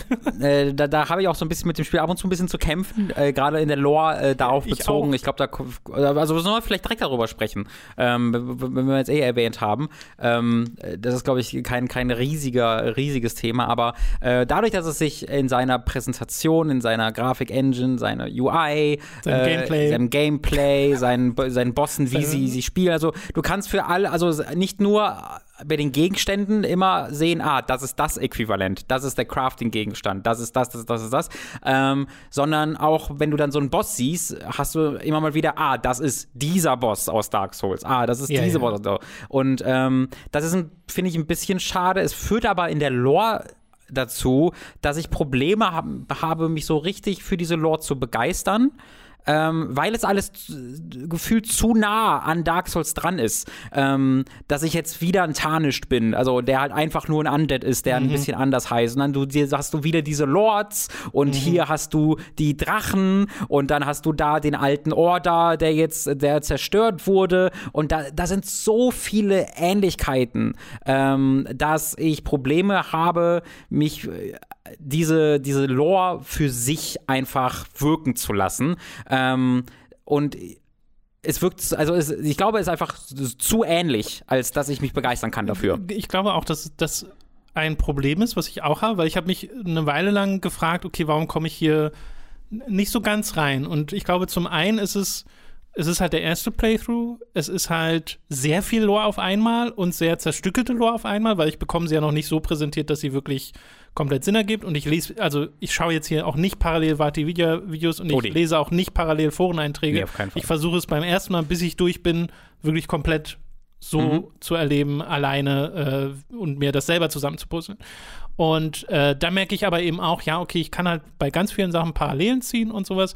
Und dieses erste Mal ist dann halt nicht mehr da, ne? Ich glaube, wenn jemand jetzt Elden Ring zum ersten Mal spielt, dann kann das alles auch noch genauso cool sein und toll greifen. Aber wir haben halt die ganze Zeit die Vergleiche im Kopf und da hätte es dann vielleicht noch mal deutlich unterschiedlicher sein müssen, weil zum Beispiel als, als Bloodborne rauskam, da war das ganze Szenario, das ganze Ja. Setting so anders Ja. und äh, der, der Vibe, der, das Gefühl war so anders. Das konnte noch mal richtig, richtig greifen und das, wie dort Inside als Konzept umgesetzt wurde, war so cool. Ja. Und ich habe hier jetzt noch kein Äquivalent, wo ich sage, ah ja, das ist das coole Neue Genau. hier dran. Die, die, die Identität ist da so ein bisschen austauschbarer bei, bei Elden Ring. Es fehlt ihm so ein bisschen das eine, die eigene. Bei Bloodborne hast du eine ganz andere Identität als bei Dark Souls, als, als bei Sekiro. Äh, und wenn du dir dann im Vergleich Elden Ring anguckst, ist es so, das ist halt Dark Souls und die Eigennamen sind jetzt ersetzt worden durch andere Eigennamen. Ja. Aber es könnte auch, wie du sagst, man könnte, auch, wenn dann nach 50 Stunden gesagt wird, und dann hier ist Solaire, haha, würde ich sagen so, ja. Ja. Du hättest jetzt Solaire auch Pla Player nennen können, ähm, aber du kannst mir einfach Solaire bieten. Es ist legally distinct Dark Souls. ja, Äh, was aber komisch ist, weil es ja auch bei Namco. ja. Und äh, ja, es ist. Ich finde das jetzt nicht wirklich so krass schlimm momentan. Nein, nein, also ich nein. bin auch momentan in, generell in einem, dadurch, dass ich so mittendrin bin, noch sehr in der Gefühlsfindung, was Elden Ring Mhm. anbelangt, weil ich hatte schon sehr hohe Höhen und ich hatte auch schon tiefe Tiefen mit dem Spiel, wo ich so dachte, äh, oh, das macht gerade wahnsinnig viel Spaß und hier ergibt sich mir das Open-World-Konzept auch gerade sehr und das äh, greift alles ineinander und aber auch genau das Gegenteil von, okay, dadurch, dass es offene Welt ist, fühlt sich's nie genau richtig an. Ich bin immer irgendwie zu stark für etwas oder zu schwach für etwas. Und dieses genau Richtige, was mir ein lineares Design äh, geben kann, hatte ich bisher hier nur in Auszügen. Ja. So. Und das ist dann halt eine Folge dieses Open Worlds Konzepts, weil dadurch, dass du auch so frei bist in der Art und Weise, wie du diese Welt erkundest, gibt es halt wirklich, also gab es bei mir zumindest Situationen, wo ich so ein Ziel vor Augen hatte, aber es hat so lange gedauert, da anzukommen, weil ich mich so leicht habe ablenken lassen, weil es auch so viel gibt, was dich ablenkt und auch richtig coole Sachen, die dich ablenken. Aber manchmal oder ein bisschen zu oft in meinem Fall dann eben auch Sachen, die irgendwo hinführen zu irgendwie einem Boss oder irgendeiner Stelle, wo ich dann halt merke, okay, da ist eine Wand. Da Okay. bräuchte ich jetzt noch mehr äh, Zeit oder so, um da weiterzumachen, weil das Spiel ja auch gerne so Sachen macht wie, oh, wir teleportieren dich hier mal in ein viel zu krasses Gebiet. Have fun. Ja. So. Du, du kannst jetzt nicht hier raus, bis du die, den Ausgang halt gefunden Genau. hast. Und dann frage ich mich halt manchmal, okay, bringt die mich jetzt hier hin, weil ich hier jetzt auch erkunden kann und soll? Aha. Aber nee, nicht wirklich. Eigentlich soll ich ja wieder zurück, gefühlt zumindest, Ja. basierend auf der Stärke, die ich gerade habe für dieses Gebiet. Also das, äh, das, das mochte ich tatsächlich gerne, ähm, weil ich bekomme da das Gefühl von diesem geleiteten Wahnsinn, äh, der, der Dark Souls und Bloodborne und sowas äh, gerne mal für mich sind. Äh, aber ich habe das ähnliche, ein ähnliches Problem gehabt, vor allen Dingen, wo ich mir dann dachte, ähm, jetzt ist es zu einfach. Also ich habe halt äh, eines der Gebiete offensichtlich viel später erst gemacht, als man ähm, das machen sollte, oder zumindest es ursprünglich gedacht war. Und deswegen war dieses gesamte Gebiet wirklich ein, also ein Witz. Also ich habe wirklich, bin da wirklich durchgerannt einfach und war nie auch nur ansatzweise irgendeine Art und Weise in Gefahr, ähm, wodurch dann dieses Gebiet extremes Abarbeitengefühl bekommen hat. Weil du, wenn du die Karte unlockt hast, schon auf der Karte auch erkennen kannst, hier und hier und hier und hier sind die, ähm, sind so Sachen. Also es ist jetzt nicht so, dass da Symbole sind oder äh, Fragezeichen wie in einem Ubisoft-Spiel oder in Horizon oder sonst irgendwas, aber du siehst halt, ah, hier ist ein Turm offensichtlich eingezeichnet oder da ist ein Gebäude, hier ist ein Wald mit irgendwelchen Gebäuden drin, äh, sodass du dich anhand der Map schon grob orientieren kannst und du wirst dadurch dann nicht alle Secrets finden, aber du findest auf jeden Fall viele der relevanteren Dinge. Äh, und äh, da habe ich mich dann selber erwischt, äh, dass ich da wirklich auf der Map mir sechs Wegpunkte gesetzt habe und die dann einer nach dem anderen abarbeitet habe, äh, ohne da in irgendeiner Art und Weise investiert zu sein, weil es wirklich ein, ich rotze alles weg, was, äh, was hier mir in, irgendwie in den Weg springt, inklusive der Bosse. Und das waren dann irgendwie vier, fünf, sechs Stunden, die ich dann für dieses Gebiet gebraucht habe. Und dann war ich halt fertig und habe im Grunde in meinem Charakter keine Progression gehabt, weil ich viel zu wenige Seelen bekommen habe für meine benötigte Progression. Entschuldigung. Äh, ich sag zu den, ich sag zu den Graces Feuern, ich sag zu den Runen Seelen. Ich hoffe, ihr wisst es zu beim, entschuldigen. beim Schreiben vom Videotagebuch muss ich mich auch sehr zusammenreißen, Side of Grace zu sagen Ja. und nicht äh, Bonfire. Äh, und das ist dann ein sehr bef- unbefriedigendes Gefühl für mich gewesen, Ja. äh, weil es so ein bisschen wie Zeitverschwendung wirkte. Ähm, ich will es aber auch nicht dann weglassen, weil ich weiß ja nicht, ob da coole Sachen versteckt sind, bevor ich es nicht gemacht habe. Und da sind ja auch coole Sachen versteckt. Also äh, in ihrer Präsentation sind da mehrere coole Sachen. Es ist halt schade, dass sie dann so entwertet wurden, dadurch, dass ich einfach zu spät dahin gekommen bin. Naja, weil halt ein großer Teil, gerade diese, dieser zentralen Landmasse und manchen Dingen, die dann da noch so dranhängen, da wo du quasi anfängst, äh, das ist ja schon ziemlich viel, was du erkunden kannst. Ja. Und das ist, glaube ich, sehr so gemacht wie, okay, das sollst du auch von Anfang an erkunden können. Mhm. Wenn du dann aber zum Beispiel mal dieses erste große Ziel, dieses erste Schloss, zu dem Mhm. du hin sollst, dann fertig hast, dann bist du eigentlich schon an einem Punkt, äh, wo du so stark bist, dass die Herausforderung diesem ersten Gebiet genommen werden kann. Zumindest Ja. ist das eine, eine Möglichkeit, die passieren kann. Zumindest wenn man einigermaßen levelt, wie es Sinn ergibt. Ich muss sagen, habe ich nicht. Ich bin jetzt, glaube ich, Level 45 und ich habe ich hab Dexterity als einziges über 20 und das auch nur knapp. Ansonsten, weil ich habe alles gelevelt quasi. ähm, in Elden Ring, äh, da bekommt man halt, man bekommt das bekommt halt ist ein Allrounder. ja, man bekommt halt so viele Zauber und Fähigkeiten, dass ich die einfach ausprobieren will. Und ich habe mich irgendwann dazu entschieden, scheiß auf guten Charakter bauen. Ich will einfach den ganzen coolen Kram sehen, der in diesem Spiel ist. Und deswegen habe ich jetzt, ich glaube, ich habe ja 20 Mind, ich habe 18 Endurance, ich habe äh, 22 Ster äh, Dexterity, ich habe 20 Intelligence, 18 Arcane. Also kompletter Bullshit. Ja, ähm, ich habe so wenig Leben dafür, wo ich bin. Aber es macht mir Spaß, weil ich halt ganze Zeit neue Zauber und sowas bekomme, die Ja, ich ja. ausprobieren kann. Da gibt's ja auch und das finde ich cool.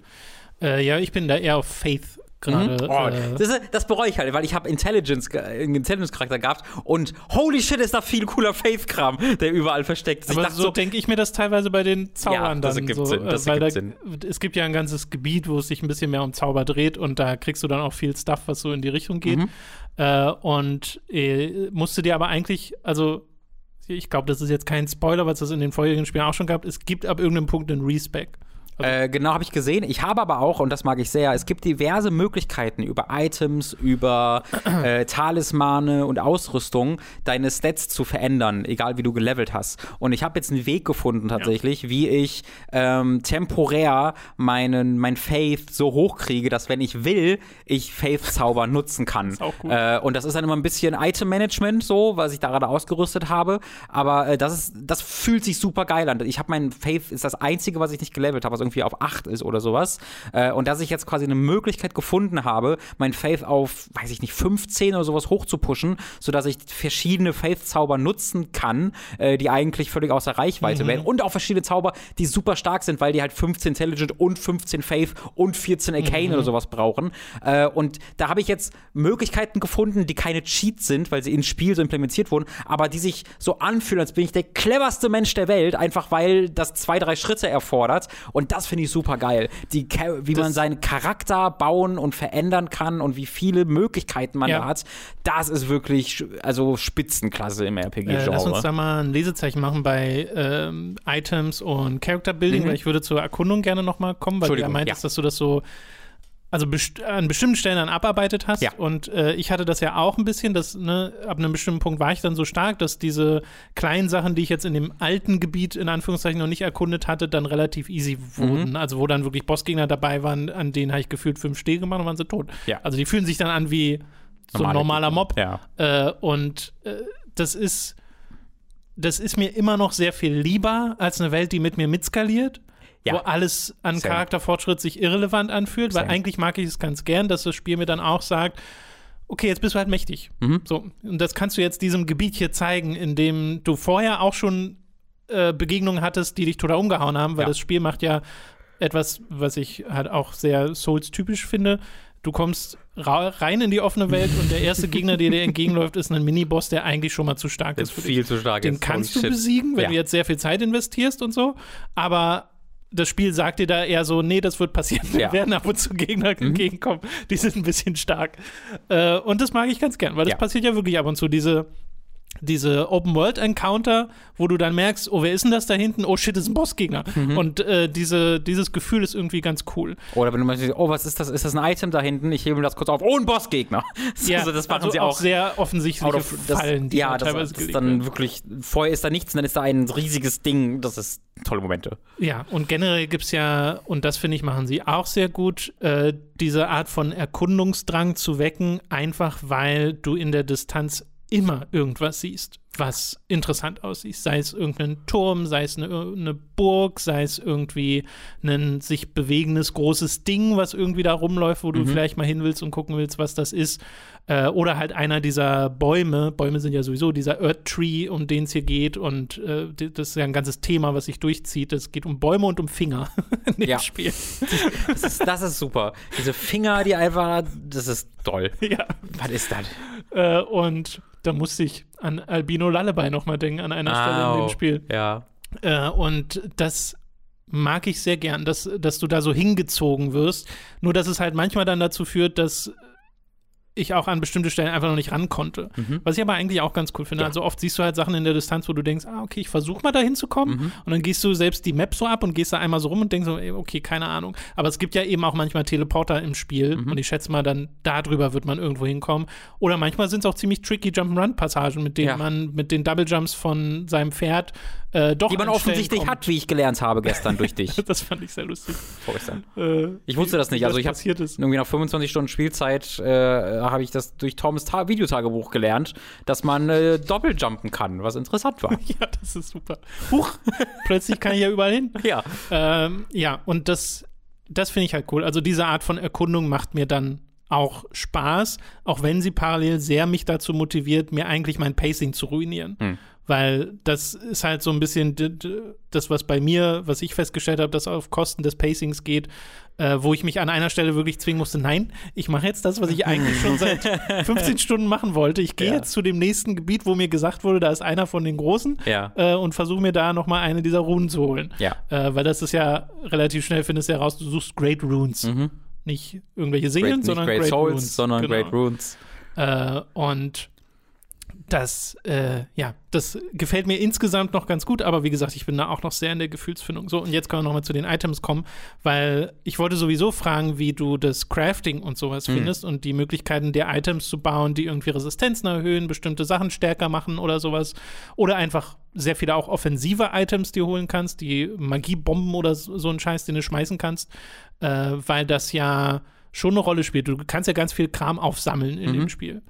Ja, ich muss sagen, das ist einer der Kritikpunkte, die ich habe, weil ich habe damit, ich interagiere damit gar nicht. Ich Was klang gerade so, als würdest du, weil du gesagt hast, du machst dir so Items, mit denen du dich verbesserst? Äh, nee, das, also das passiert alles über, über also gar nicht stimmt nicht. Das passiert über Ausrüstung und die, neu, und die neuen, äh, die neue Physik-Flask. Äh, du hast eine Ja. quasi e extra Estus-Flask in diesem Spiel, deren Wirkung du selbst entscheiden kannst, Mhm. was super cool ist. Du findest auch da in der offenen Welt halt neue Zutaten, wodurch du unterschiedliche Sachen machen kannst und da kann man auch unter anderem seine Stats halt durch erhöhen und das Ja. meinte ich da konkret. Okay. Aber es gibt auch als eigenen Menüpunkt das Item Crafting, was du dann, sobald du was kaufst, jederzeit in der offenen Welt machen kannst. Äh, und da kannst du halt eine ganz, du kannst Bomben äh, bauen und äh, ganz viele unterschiedliche Sachen. Ähm, was ich halt, also ich habe das bisher nur genutzt, um tatsächlich die klassischen Feuerbomben mir ab und zu zu bauen, weil es wieder Gegner gibt, die einfach Feuerschaden nehmen und ich habe sonst keine Möglichkeit, äh, Feuerschaden auszuteilen. Äh, und ansonsten habe ich damit noch gar nicht interagiert mit dem Item Crafting, was dazu führt, dass dieses, dass halt ich würde sagen, neun Zehntel aller Sachen, die ich aufhebe, irrelevant für mich sind. Ähm, und das finde ich ein bisschen schade. Also, da so viele Items sind Crafting-Materialien. Ähm, das ist das Gefühl von, ich hebe was Cooles auf äh, oder ich freue mich darauf, jetzt ein Item aufzuheben, so ein bisschen verloren geht, solange es nicht ein leuchtendes Item-Pickup ist, wo ich weiß, ah, das ist jetzt was richtig Besonderes. Weil in der Regel, wenn sie was fallen lassen, ist es irgendeine Pflanze oder irgendein Stein, den ich wahrscheinlich nicht benutze. Zumindest sehr, sehr oft. Ich muss aber auch sagen, das ist auch, das kann ich mir auch selbst auf die Fahne schreiben, weil ich, ich habe einfach dieses Item-Crafting-Menü mir noch nicht näher angeguckt. Äh, ich muss sagen, ich habe so viel zu Es- tun die ganze Zeit und so viele Zauber und ich will so viele Sachen noch machen, Es- dass ich noch gar nicht auf die Idee gekommen bin, ich kann noch mal die, noch die Items zusätzlich benutzen. Das ging mir aber auch so. Das sind halt viele Systeme, die dir das Spiel gibt. ne? Es Oh ja. gibt ja darüber hinaus dann noch zum Beispiel die Spirits, über die wir auch gleich noch reden müssen, und die Ashes of War, über die wir auch noch reden müssen. Das furchtbare Aber, Great Rune-System, wenn ich das mal so sagen darf, wenn ich das mal kritisieren darf. Das Great Rune-System? ja, du, Okay. kriegst, du kriegst da Great Runes, Ja. die du auch, das finde ich, wie das funktioniert, Okay, ich furchtbar. gleich. Ich will Ja. noch zum Item-Crafting, weil bei mir war es auch so, dass ich das lange Zeit sehr stiefmütterlich behandelt habe, weil ich auch das Gefühl hatte, ich brauche es nicht wirklich. Ja. Also ich hatte selten Fall. Mhm. so diesen Moment, wo ich dachte, okay, ich brauche jetzt irgendwas. Und dann bin ich aber an äh, Gegner gekommen, die zum Beispiel sehr viel Magie-Damage gemacht haben. Mhm. Und da ist es nicht so einfach gewesen, dem irgendwie auszuweichen. Also dachte ich mir, okay, gucke ich mal in dieses Item-Crafting-Menü und habe mir dann wirklich Sachen gecraftet, die meine Magieresistenz erhöhen. und auf die Ah, ja. Art und Weise hat es mir dann geholfen. Aber viel darüber hinaus ist es noch nicht gegangen, weil jetzt zum Beispiel durch die Waffe, die ich hatte, durch die Zauber, die ich hatte, hatte ich jetzt nicht das Gefühl, dass ich irgendwie groß noch zusätzliche Angriffsmöglichkeiten brauche in Form von äh, Feuerbomben oder sowas. Äh, so dass ich da bisher recht wenig mit interagiert habe und da auch sehr nachvollziehen kann, wie schnell es, wie schnell man es dann doch vergisst. Ja. Und das dann parallel zu den 20 Millionen Pflanzen, die ich aufsammeln kann in der Welt, wo ich ja froh bin, dass das einfach nur mit Knopfdruck geht und nicht in einer extra Oh. Animation. Oh boy, Hallo ja. Horizon.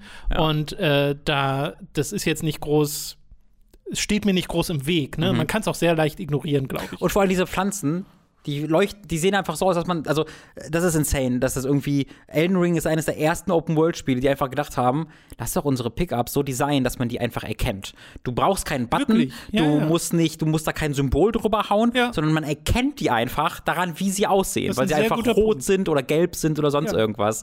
Ähm, und das ist mir auch erst dadurch aufgefallen, weil kein, kaum ein anderes Open-World-Spiel macht das mal in der Form, sondern du hast immer irgendein Symbol da dran oder eine, eine Umrahmung, damit sie Ja, oder halt eine Möglichkeit, werden. sie zu scannen. Ich muss jetzt halt Genau. sehr an Horizon denken, Genau. das gerade erst raus Aber hier, hier erkennt man sie einfach. Das ist ein sehr, sehr guter Punkt, das stimmt. Das ist auf die Art und Weise ziemlich smart designt, dass ich mir wirklich eigentlich nie Gedanken mache, oh, kann ich das aufnehmen? Ja. Sondern ich weiß es einfach, Genau. weil es optisch so äh, designt ist, dass ich es weiß. Äh, ja, und das, wie gesagt, kann in den Hintergrund rücken, so sehr wie man halt möchte. Und ich habe jetzt auch schon gemerkt, ab der irgendwie 20. Spielstunde nehme ich halt nicht mehr jede Blume mit. Nee, nee, nee. Also, Äh, da laufe ich auch viel an, dran vorbei. genau, das da, da, da gönne ich meiner Y-Taste auf dem Controller mal ein bisschen Ja. eine Pause. Bei mir hat es eine Weile gedauert, bis ich mal rausgefunden habe, wie man Spirits summont, bis Oh. ich das Item Ja. hatte zum Spirit Summoning. Da hatte ich dann So schon weird. diverse Spirits. Das ist so ein System, wo du nur an bestimmten Stellen äh, dir zusätzliche Geister beschwören kannst. Das ist dann so eine Gruppe Wölfe oder irgendein Magier-Dude, äh, der dann mit dir kämpft. Auch nur für eine bestimmte Zeit. Mhm. Also ist jetzt nicht wie so ein Pokémon. Aber es, es gilt bei, geht bei fast allen Bosskämpfen tatsächlich. Also, ähm, das ist mir aufgefallen, fast alle Bosskämpfe erlauben dir das, was ich halt gut finde. Also, ich finde das super. Äh, weil unabhängig davon, ob jetzt ein NPC man beschwören kann und wenn man vielleicht auch keine Menschen beschwören will, hat man so ziemlich zuverlässig, wie gesagt, es gilt nicht bei allen Bosskämpfen, aber ich würde sagen, bestimmt 90 Prozent äh, kannst du. Ich habe noch nicht so sehr drauf Spirit geachtet. dazu. In Ja, habe ich ich sie tatsächlich bisher noch nie benutzt. Es fällt ich mir immer nur so oft tatsächlich. Es fiel mir bisher fast immer nur auf bei irgendwelchen Camps, wo ich dann gesehen habe, Mhm. ah, das Symbol leuchtet, weil es wird dir so signalisiert mit einem Symbol und dann kannst du dir das Ding beschwören und da, wo ich es bisher probiert hatte, dachte ich mir so, okay, das war jetzt so unzuverlässig, die Art und Weise, wie die jetzt mitgekämpft haben, Ja. habe ich es sehr schnell wieder sein gelassen. Deswegen, ich habe damit bisher kaum interagiert. ich interagiere damit sehr viel. Bei mir ist das ein Kern. Gameplay-Faktor tatsächlich Hast du geworden. dann so eine Lieblings-Summon Ja. oder so? Äh, ich habe so ein, ich habe den Oleg gefunden. Also vielleicht kennt die Leute Oleg. Der ist einfach Oleg äh, und Oleg ist mein bester Freund Was einfach. macht der? Ähm, das ist einfach ein riesiger Soldat, der zwei gigantische Schwerter hat äh, und Windattacken kann und einfach durch die Gegend wirbelt und ultra viel Schaden tankt. Cool. Ähm, und der ist halt auch super einfach. Der, der braucht halt 100 FP, 100 Mana-Punkte, um den zu beschwören. Und die hast du nicht. Also, als ich das, äh, da war wieder exakt, warum mein Charakter so aussieht, wie er aussieht, weil ich habe halt Oleg gesammelt. Ich dachte mir, also, wenn ich das Spiel jetzt richtig spielen würde, wie ich die anderen Spiele spiele dieser Art, dann würde ich halt sagen, ah, cool, aber ich mache Dexterity auf 40. Aber nee, ich will jetzt sehen, wie Oleg aussieht. Also habe ich einfach 30 mal mehr Mana-Punkte sammeln müssen, wofür ich, glaube ich, weiß ich nicht, achtmal oder sowas leveln musste und das nur in Mind packt, was original nichts macht, außer dein FP erhöhen und so ein bisschen deine Defense Resistances, die noch, die aber nicht so relevant sind, ähm, bis ich dann 106 Mana-Punkte hatte und quasi die gesamte Mana-Leiste verbrauche, nur um den zu beschwören. Aber Gott bin ich froh, es gemacht zu haben, weil ich beschwöre den wirklich und dann der räumt auf. Das macht so viel Spaß, das zu sehen. Äh, wenn ich auch in, einfach nur, wie du sagst, in so einem Camp bin, das sind einfach so normale Soldaten, die ihr Leben leben. Ja, und da kommt ja, einfach dieser Oleg mit seinen zwei Schwertern an ja und fliegt da durch. Und ich kann so im Hintergrund stehen und so ab und zu mal reinpoken. Ähm, das macht mir sehr, sehr viel Aber Spaß, so zu dann spielen. klingt das ja auch so ein bisschen nach dem Punkt, weil die Summons, die ich bisher hatte, und es sind inzwischen schon ein paar, aber ich habe sie jetzt natürlich noch nicht alle Mhm. detailliert ausprobiert, aber die, die ich ausprobiert hatte, da war ich eher so ein bisschen ernüchtert Ja. über die Kampfleistung dieser äh, Dinger und dass sie dann halt auch relativ schnell wieder weg sind. Mhm. Das Äh,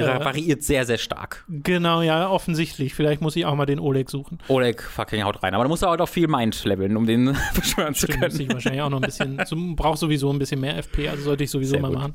Äh, aber ja, die, die gibt es parallel zu den Summons, die es ja sowieso noch Mhm. gibt aus dem Spiel, weil es gibt wieder diese Online-Summons, die du tätigen kannst. Ich spiele im Offline-Modus, deswegen habe ich davon nicht wirklich äh, welche.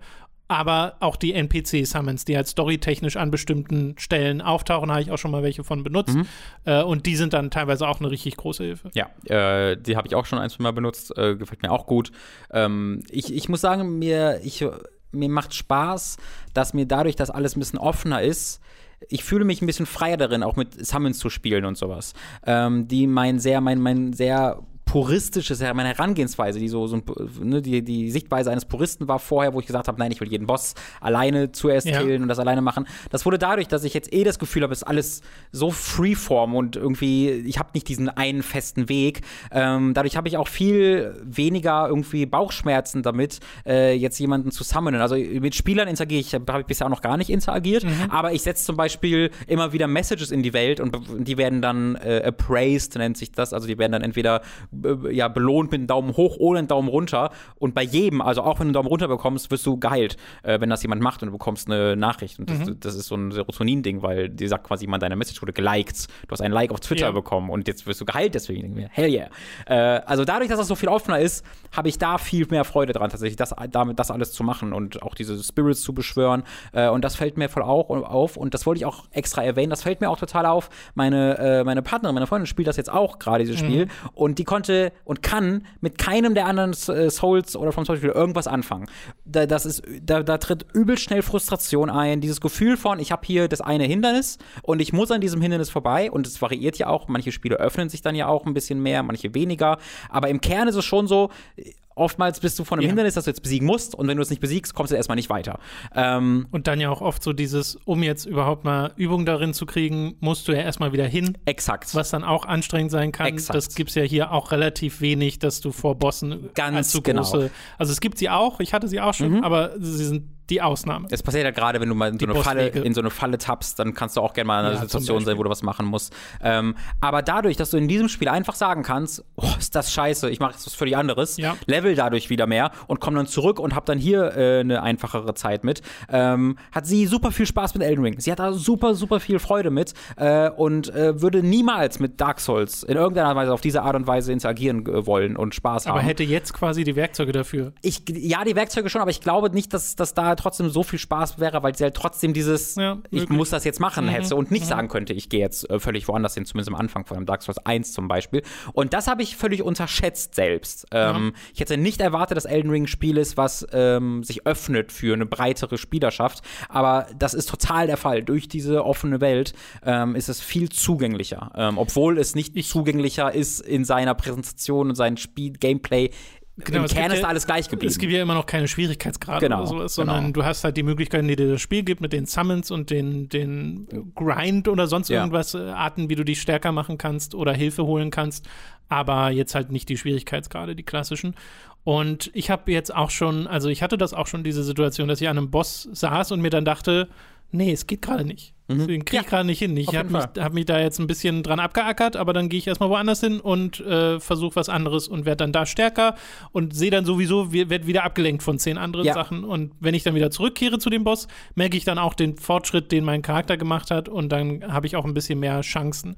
Und jetzt gerade, wo ich im Spiel bin, jetzt aktuell, kann ich mich auch an drei, mindestens drei Bossgegner, nee, vier sogar, an vier Bosse erinnere ich mich gerade, die mir aktiv zur Verfügung stehen, an Mhm. denen ich gegen eine Wand pralle, bei Ja. denen mir gesagt wird, haha, lustig mit den Waffen, die du hier ankommst. Also, also wirklich was, wo du sagen würdest, ähm, das ist jetzt kein Äquivalent zu einem früheren Spiel, wo du einfach dann eine Weile dran gesessen sitzen würdest und würdest das Also- dann halt schaffen, sondern du würdest sagen, das ist eine größere Wand als sonst, die dafür, in, die, wo die Intention ist, dass du später wiederkommen Genau, für sollst. mich fühlt sich's an wie, okay, das ist zu stark, da, Okay. da muss mein Charakter noch besser werden. Ein Boss im Speziellen fühlt sich für mich auch einfach nur nach Bullshit an, wo ich sagen Okay. würde, das ist absoluter Blödsinn, das hier Ja. alleine machen zu wollen. Das fühlt sich nach einem Multiplayer-Boss an. Ja. Aber ähm, ansonsten, ja, es gab halt wirklich diese Begegnung, wo ich so dachte, okay, nee, hier brauche ich noch ein bisschen Übung. Okay. Und wiederum bei einem anderen Boss hatte ich eben auch schon, was ich früher jetzt auch nicht gemacht hätte, äh, dieses Ding, wo ich gesagt habe, oh, ich nutze jetzt mal den NPC-Summon, weil ich auch den NPC so Ja. cool fand. Ja, auf ja. Äh, und damit war es dann deutlich einfacher, aber ich fand es nicht schlimm. Es gab in Dark Souls 3, glaube ich, eine Questreihe, wofür du jemanden summonen musstest, um die Questreihe äh, zu beenden. Das habe ich jetzt für immer im Kopf. Äh, deswegen summone ich die jetzt auch meistens. Also, was ich zum Beispiel mit einem, der, also mit der ersten großen Great Rune, dem ersten großen Boss gemacht habe, ist, ich habe den wirklich eine Weile, einfach nur eine Weile gegen den gekämpft, eine lange, lange Zeit, bis ich den quasi sehr zuverlässig runterbekommen habe. Und dann äh, bin ich meistens irgendwann gestorben. Und dann habe ich mir halt gedacht, so, so, ich, ich habe den jetzt so lange bekämpft, bis ich glücklich mit meinem Progress bin. Ich habe jetzt das Gefühl, ich kann den besiegen, wenn ich wollte. Und jetzt beschwöre ich die, weil ich jetzt aber gerne äh, sehen möchte, wie sie noch kämpft. Und ich möchte sicher gehen, falls das eine Quest ist, dass ich die weitermachen kann.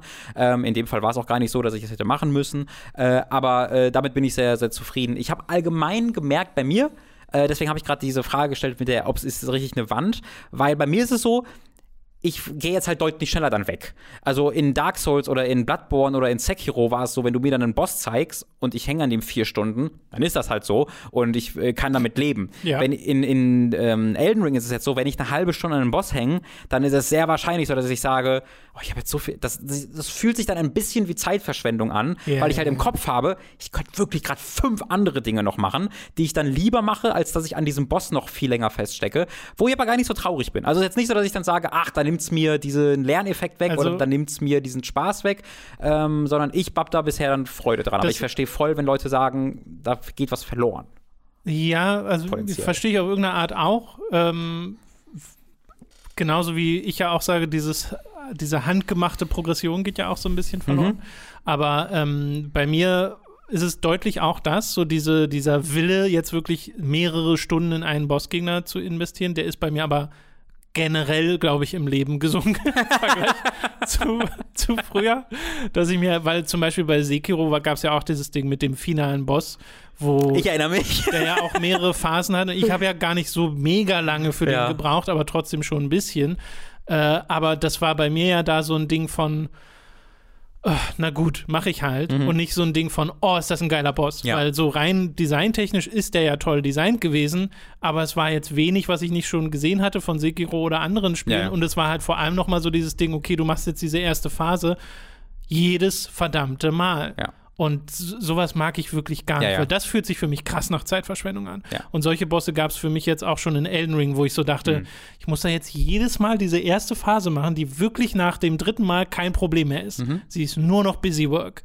Warum nicht sowas wie Mid-Boss-Checkpoints einbauen? Das macht mir Spaß tatsächlich. Also das Nee, ist ja auch die alte. Friede-Diskussion, ne? Eine Frieda? Friede ist, finde ich, Friede? die, das an die Spitze treiben, dieses Prinzip. Ja, ja, exakt, deswegen, äh, weil ich mag das Hate it. tatsächlich, ich mag das Gefühl voll, eine erste Phase zu haben, wo ich so gut drin werde, dass ich den wegschlonze.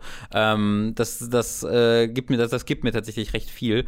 Äh, ich habe bei diesem ersten, Gra äh, bei diesem ersten, ähm, bei hier Margit, den Namen kann man ja, glaube ich, sagen. Ja, Äh, da äh, habe ich äh, wirklich diver also diverse Systeme ausgenutzt, bis ich so auf so eine perfekte Art und Weise diesen ersten, äh, diesen erst, diese erste Phase, ohne einmal getroffen zu werden, erledige, weil es auch Items gibt, die einem da dabei helfen. Und das hat mir dann immer viel Freude bereitet. Aber ich, ich, ich meine ja aber wirklich. Sachen, wo du einmal einen Ja, Lebensbalken leerst Ja, ja, ja, ja. und dann passiert noch etwas. Das habe ich tatsächlich, muss, da muss ich sagen, das habe ich bisher noch, ich weiß, dass das noch kommt, Ja. natürlich kommt das noch in Elden Ring. Bisher habe ich das noch kein einziges Mal erlebt. Gefühlt halten sich da deutlich mehr zurück als noch im Dark Souls Also- 3 zum Beispiel, wo das gefühlt jeder Boss war.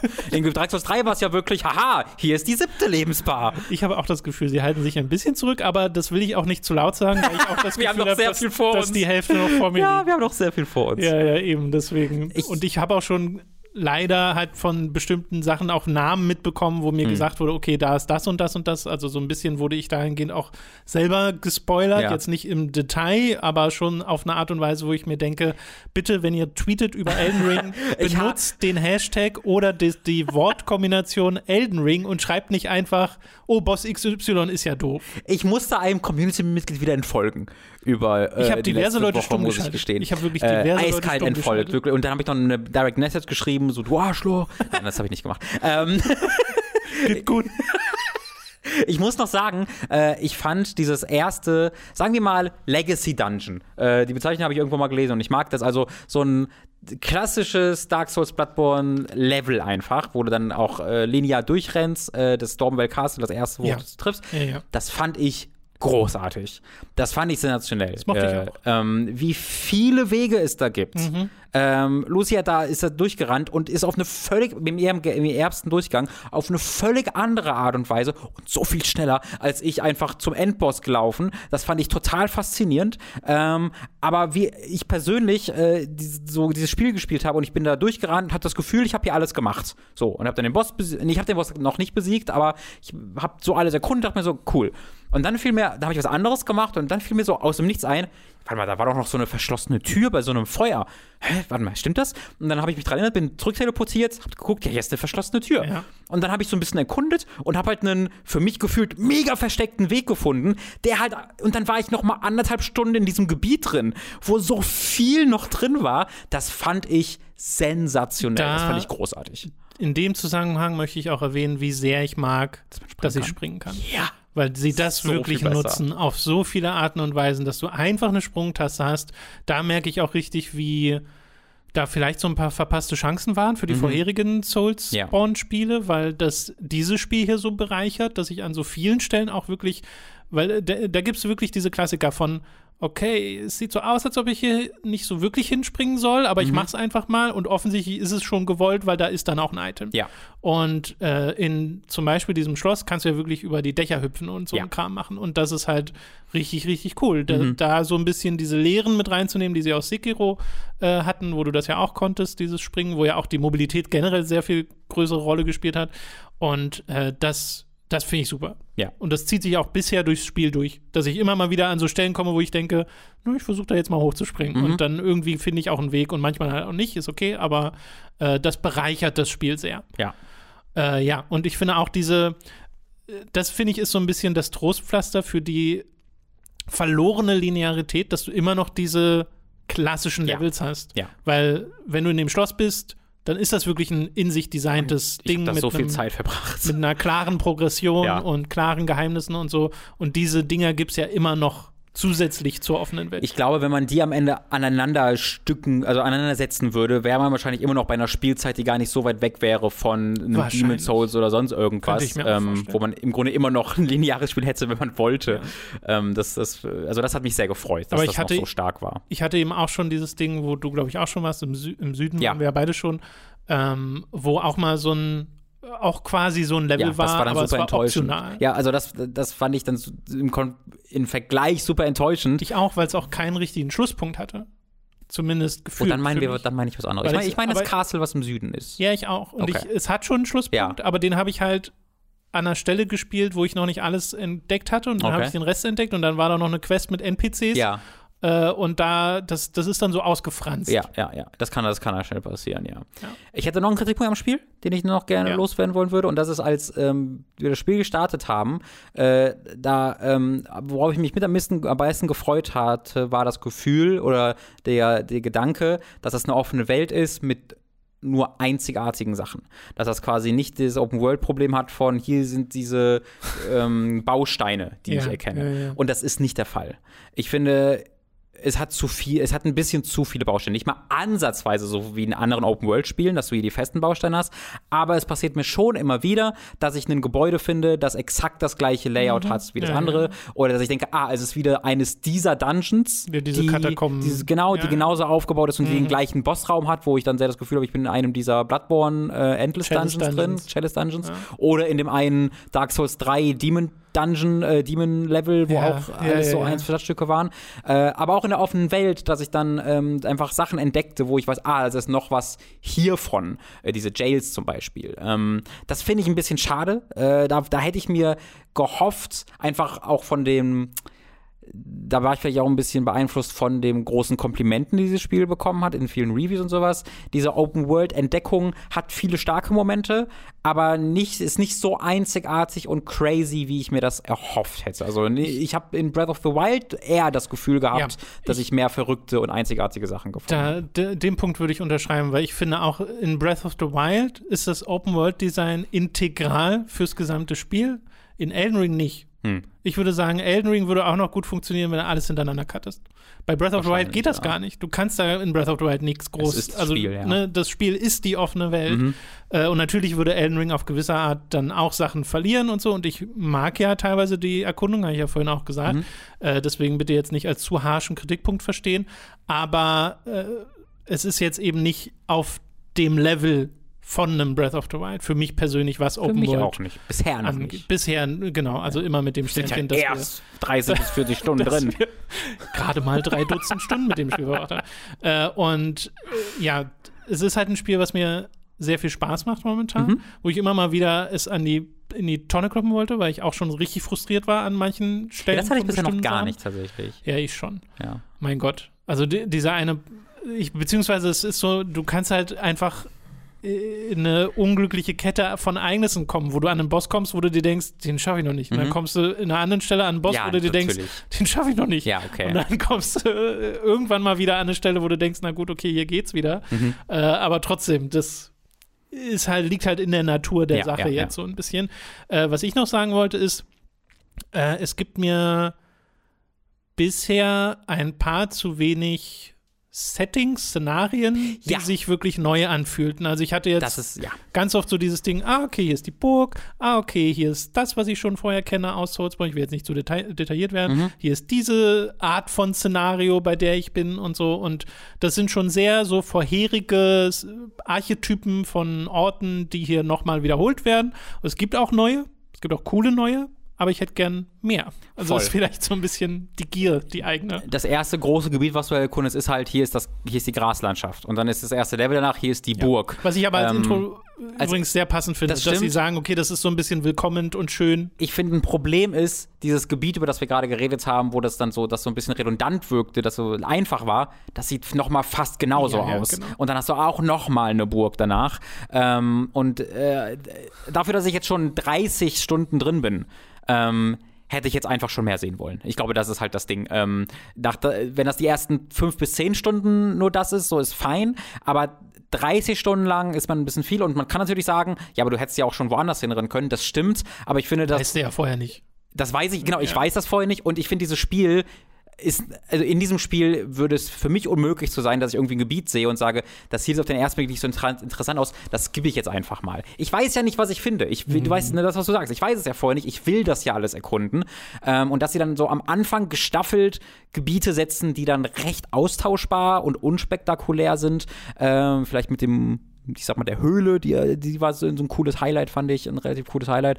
Ähm, ansonsten fände ich es auch ein bisschen schade. Ich habe wenig Zweifel daran, dass da noch echt viel cooler Shit kommt. Man hat ja auch ein, zwei Sachen im Trailer schon gesehen, wo ich noch weiß, noch was kommt. Ähm, aber ich, da hätte man vielleicht am Anfang ein bisschen mehr klotzen Genau. können. Noch. Ja, also nichtsdestotrotz hatte ich immer wieder dieses Ding, dass ich so in die Distanz gucke und denke, boah, Auf jeden Fall. also Einfach Art, die Größe. Art, Art Design, genau, und die Größe der Welt, die hier vermittelt wird und dieses Gefühl von, also ne, dieses ganz klassische Open-World-Gefühl von da hinten kann ich auch wirklich hin. Und hier weiß ich dann auch, ah, okay, da, da ist dann auch Mhm. in der Regel was Cooles. Äh, das mag ich tatsächlich sehr gern, weil das ist sehr eindeutig nicht die stärkste Technik, dieses Spiel. Also, das ist ja Mhm. eine alte Engine, die hier benutzt wird, ähm, was jetzt nicht zwingend was heißen muss, aber es sieht halt sehr aus wie die alten Dark Souls. Sieht exakt 3 aus wie Dark Spiele. Souls 3. Genau, äh, auf so einer technischen Ebene. Und trotzdem wird mit Art Design halt sehr, sehr So viel gerettet. Es hat auch sehr Ja. coole Gegnerdesigns wieder. Ähm, ich habe ein bisschen CG-Intro vermisst, finde es jetzt Mhm. aber nicht so schlimm, weil die Ar Artworks. so geil. Genau, also das, das, was dann dargestellt wird, ist trotzdem noch cool, aber Ja. ich habe es irgendwie erwartet, ein CG-Intro. Ähm, Weil ist ja eigentlich immer drin. Tradition, genau, ja. Ja. Und äh, trotzdem denke ich mir, also ich stoße immer wieder über einen Gegner, wo ich denke, oh, was ist das denn?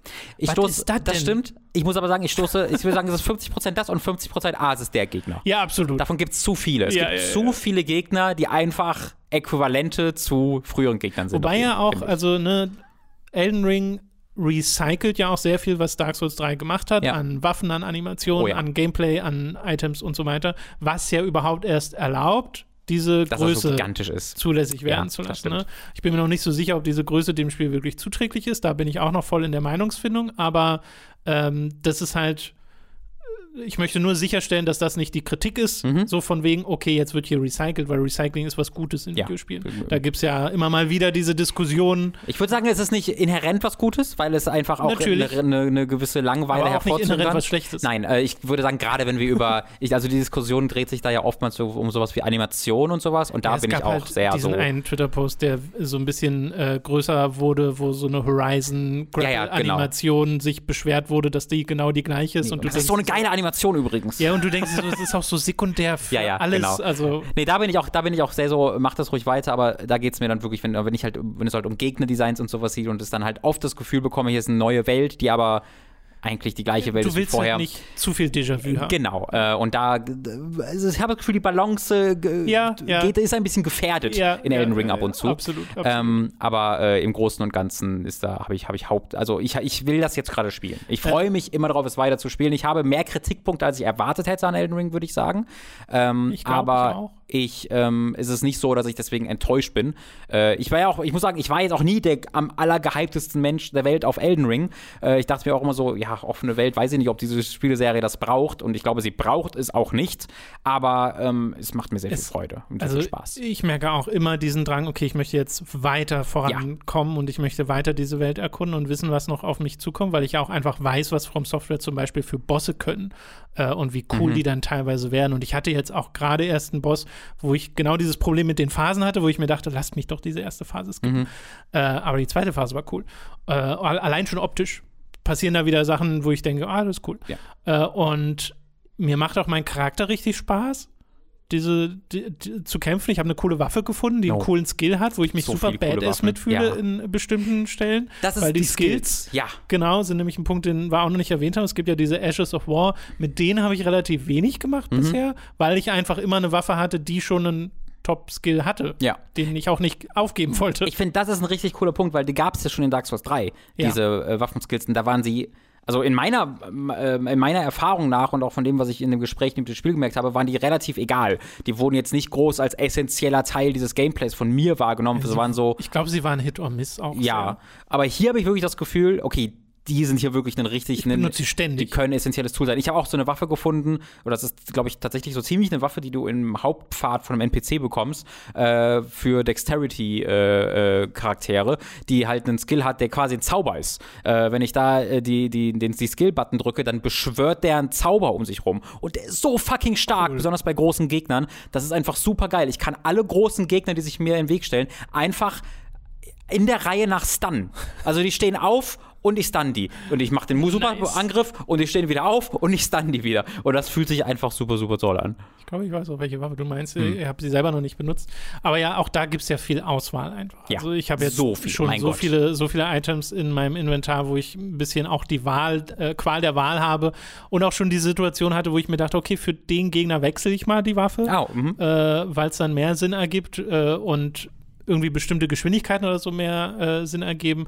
Und natürlich auch dieses klassische Ding von Item Management, okay, wie viel Equip-Load habe ich und so, und dann findest du einen Talisman, der Equip-Load verringert Ja. und denkst dir so, oh mein Gott, der beste Talisman. Genauso wie mit den scheiß Ringen, wo du immer einen Ja. Ring hattest, der den Equip-Load verringert. Zumindest ging es mir so. Also ich habe jetzt Havels Ring war immer Pflicht. den, den, den habe ich tatsächlich jetzt nicht mehr ausgerüstet, äh, den Equipment Ja, das ist doch Load, schön. weil ich habe halt ein Weil du Amulett ja alles gefunden. hast. Ja, das einerseits, genau. und weil ich halt ein Amulett gefunden habe, was verschiedene Attribute erhöht, unter anderem Endurance und dadurch ich Oh. dadurch mehr Equipment Ja, Load ja, habe schön. als mit dem Equipment Load ich Amulett. gut. Ich bekomme ich nehme dadurch aber auch mehr Schaden durch dieses Amulett.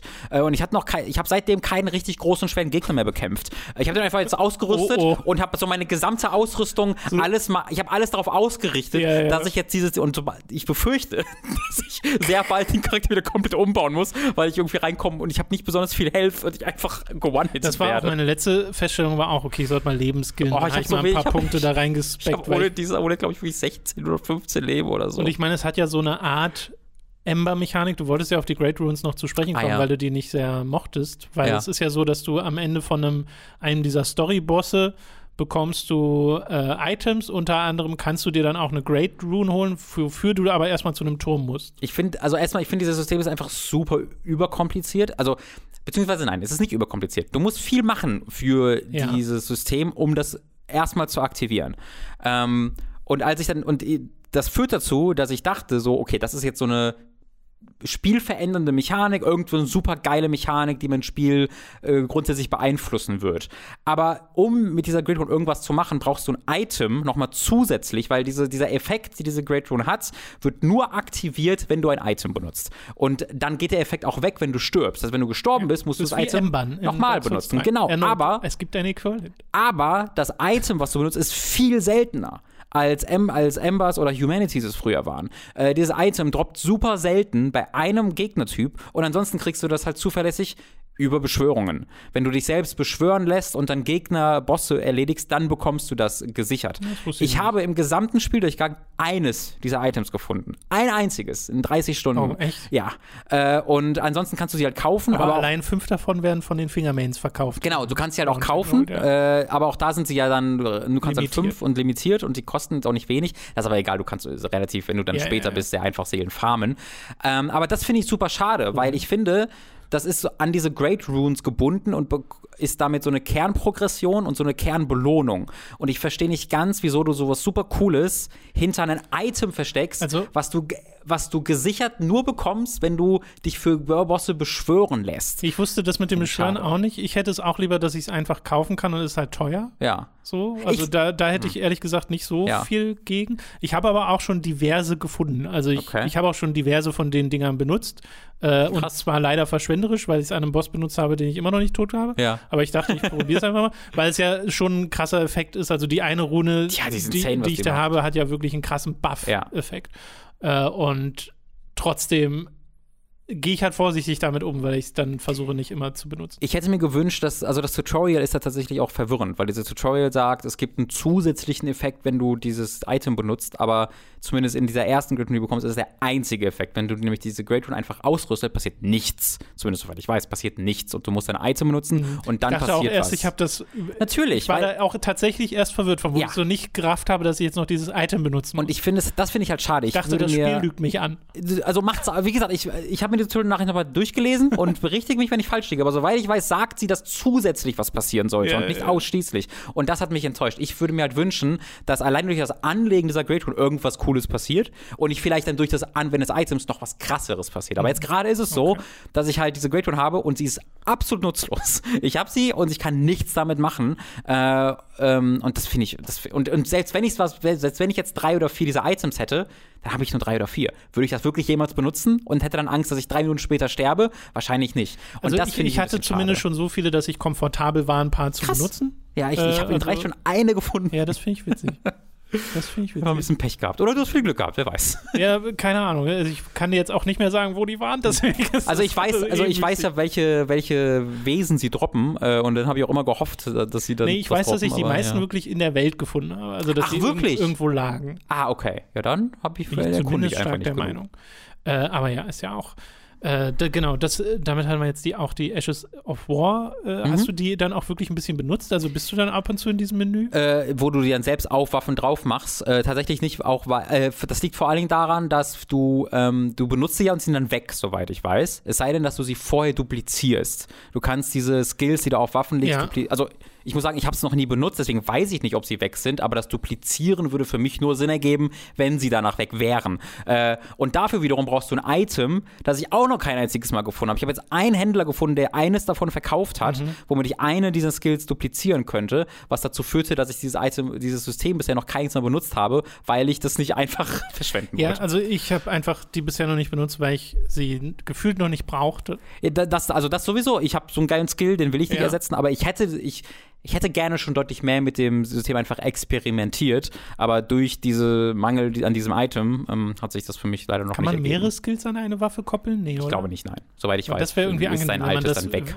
Das fände ich, glaube ich, angenehmer, wenn ich die an eine Waffe koppeln kann könntest. und dann einfach am Side of Grace hin Ja. und her switchen kann, so wie ich Zauber hin und her switche. Ja, ja. Ich finde übrigens sehr amüsant, wie viele Menüoptionen man am Side of Grace Äh, äh, es, äh, bekommt. wirklich, es ist so viel.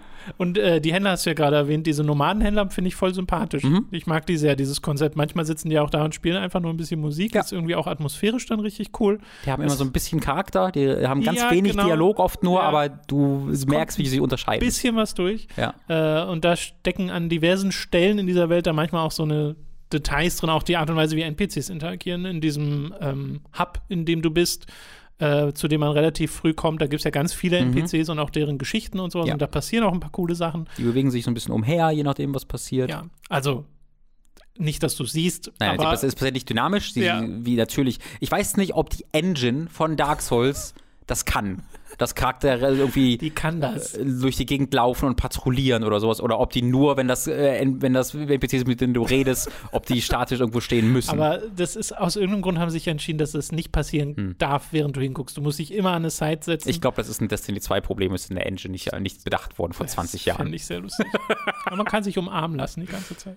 Ja, stimmt. Ob man das machen sollte, ist eine andere Frage. Ich habe da, ich habe sehr viel später erkannt, was es so macht mit dir.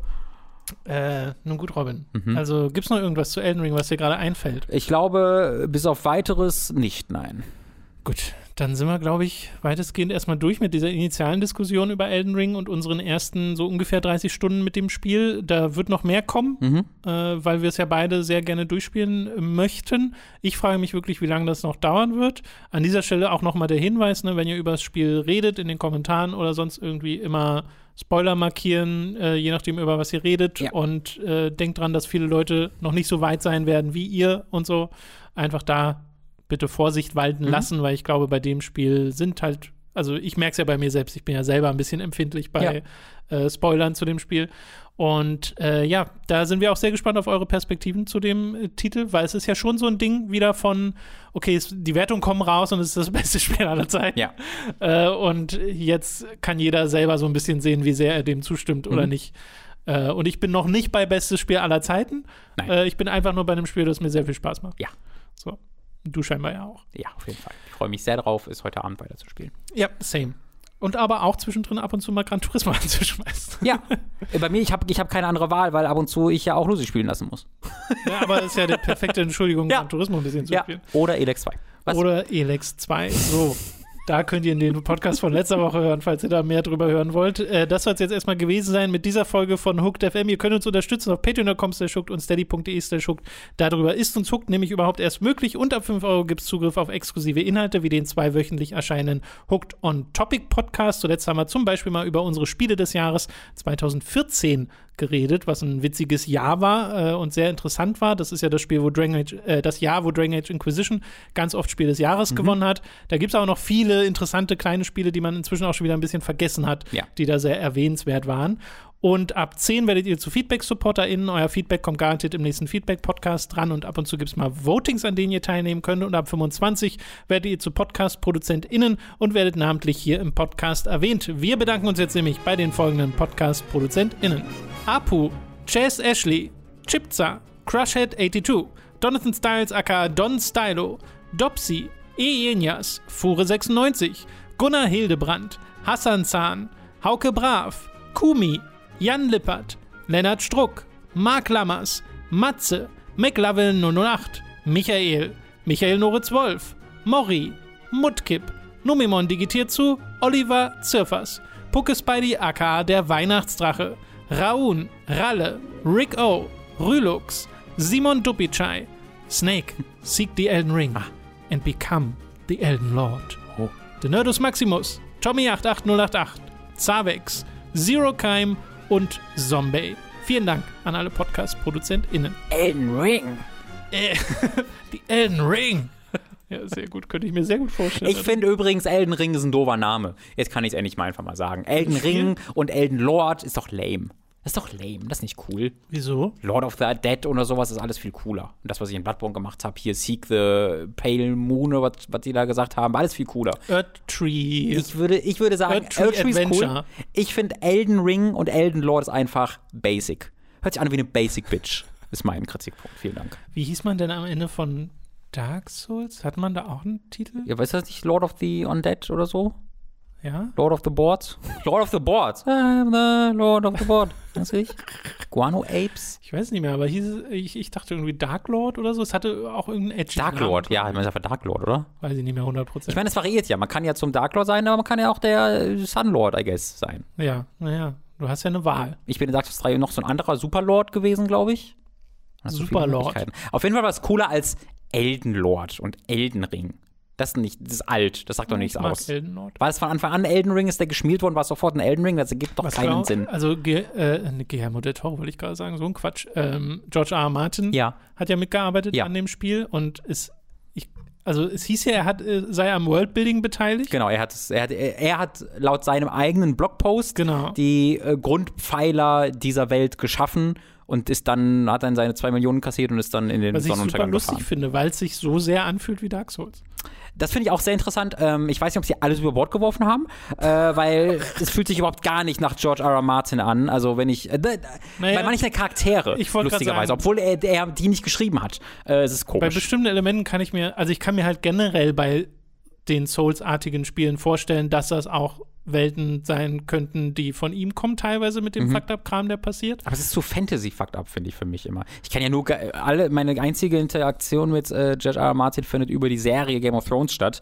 Äh, Die wird ja auch zunehmend Fantasy, je weiter sie ja, das geht. stimmt. Aber halt nicht auf, aber nicht auf diese fucked up Art, wie so Dark Souls und Bloodborne und so werden, fand ich. Äh, dieses, dieser leichte Cthulhu-Aspekt, der immer in diesen Spielen im Hintergrund schwebt. Wer weiß. Den gab's Mich da würde da tatsächlich mal interessieren, was, was ist exakt das, was er Ja, ja. gemacht Würde ich hat. auch, würde ich auch sehr gerne super wissen. interessant. Ja. Und wie Miyazaki das dann. Ich glaube, das, was er machen sollte und was er im Kern gemacht hat, ist, dass sie auf den Bus in London George R. R. Martin draufschreiben konnten äh, in der Werbung Ich glaube auch, es geht viel um den Marketing-Effekt, aber ich glaube auch, dass er was, dass er da. Sachen dabei gesteuert hat. Also ich glaube jetzt nicht, dass es nur ein Nein, nein, nein. Also er, er, würde das ja, Werbeding ist. er, er würde das ja auch nicht einfach anders schreiben auf seinem Blog. Er hat auf seinem Blog ich geschrieben, auch ich, habe vor vielen Jahren Ja. da und so damit denen gearbeitet, habe das jetzt so auch seit sehr genauso vielen Jahren nicht mehr gesehen.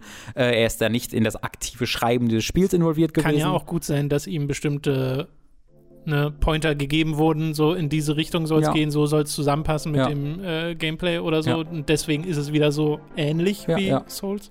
Wer weiß. Bitte mach vier Lords. Wir brauchen unbedingt vier Lords oder fünf, meinetwegen auch. Und die müssen alle ein bisschen lustig, aber auch fucked up sein. Äh, here you go. Kann einer ein Dung-Eater sein? Das wäre wichtig. Vielen Dank. Das wäre, ja, das wäre. äh, nun gut, das soll es gewesen sein mit diesem Podcast. Vielen Dank fürs Zuhören und wir hören uns dann in der nächsten Woche wieder. Bis dahin. Tschüss. Tschüss.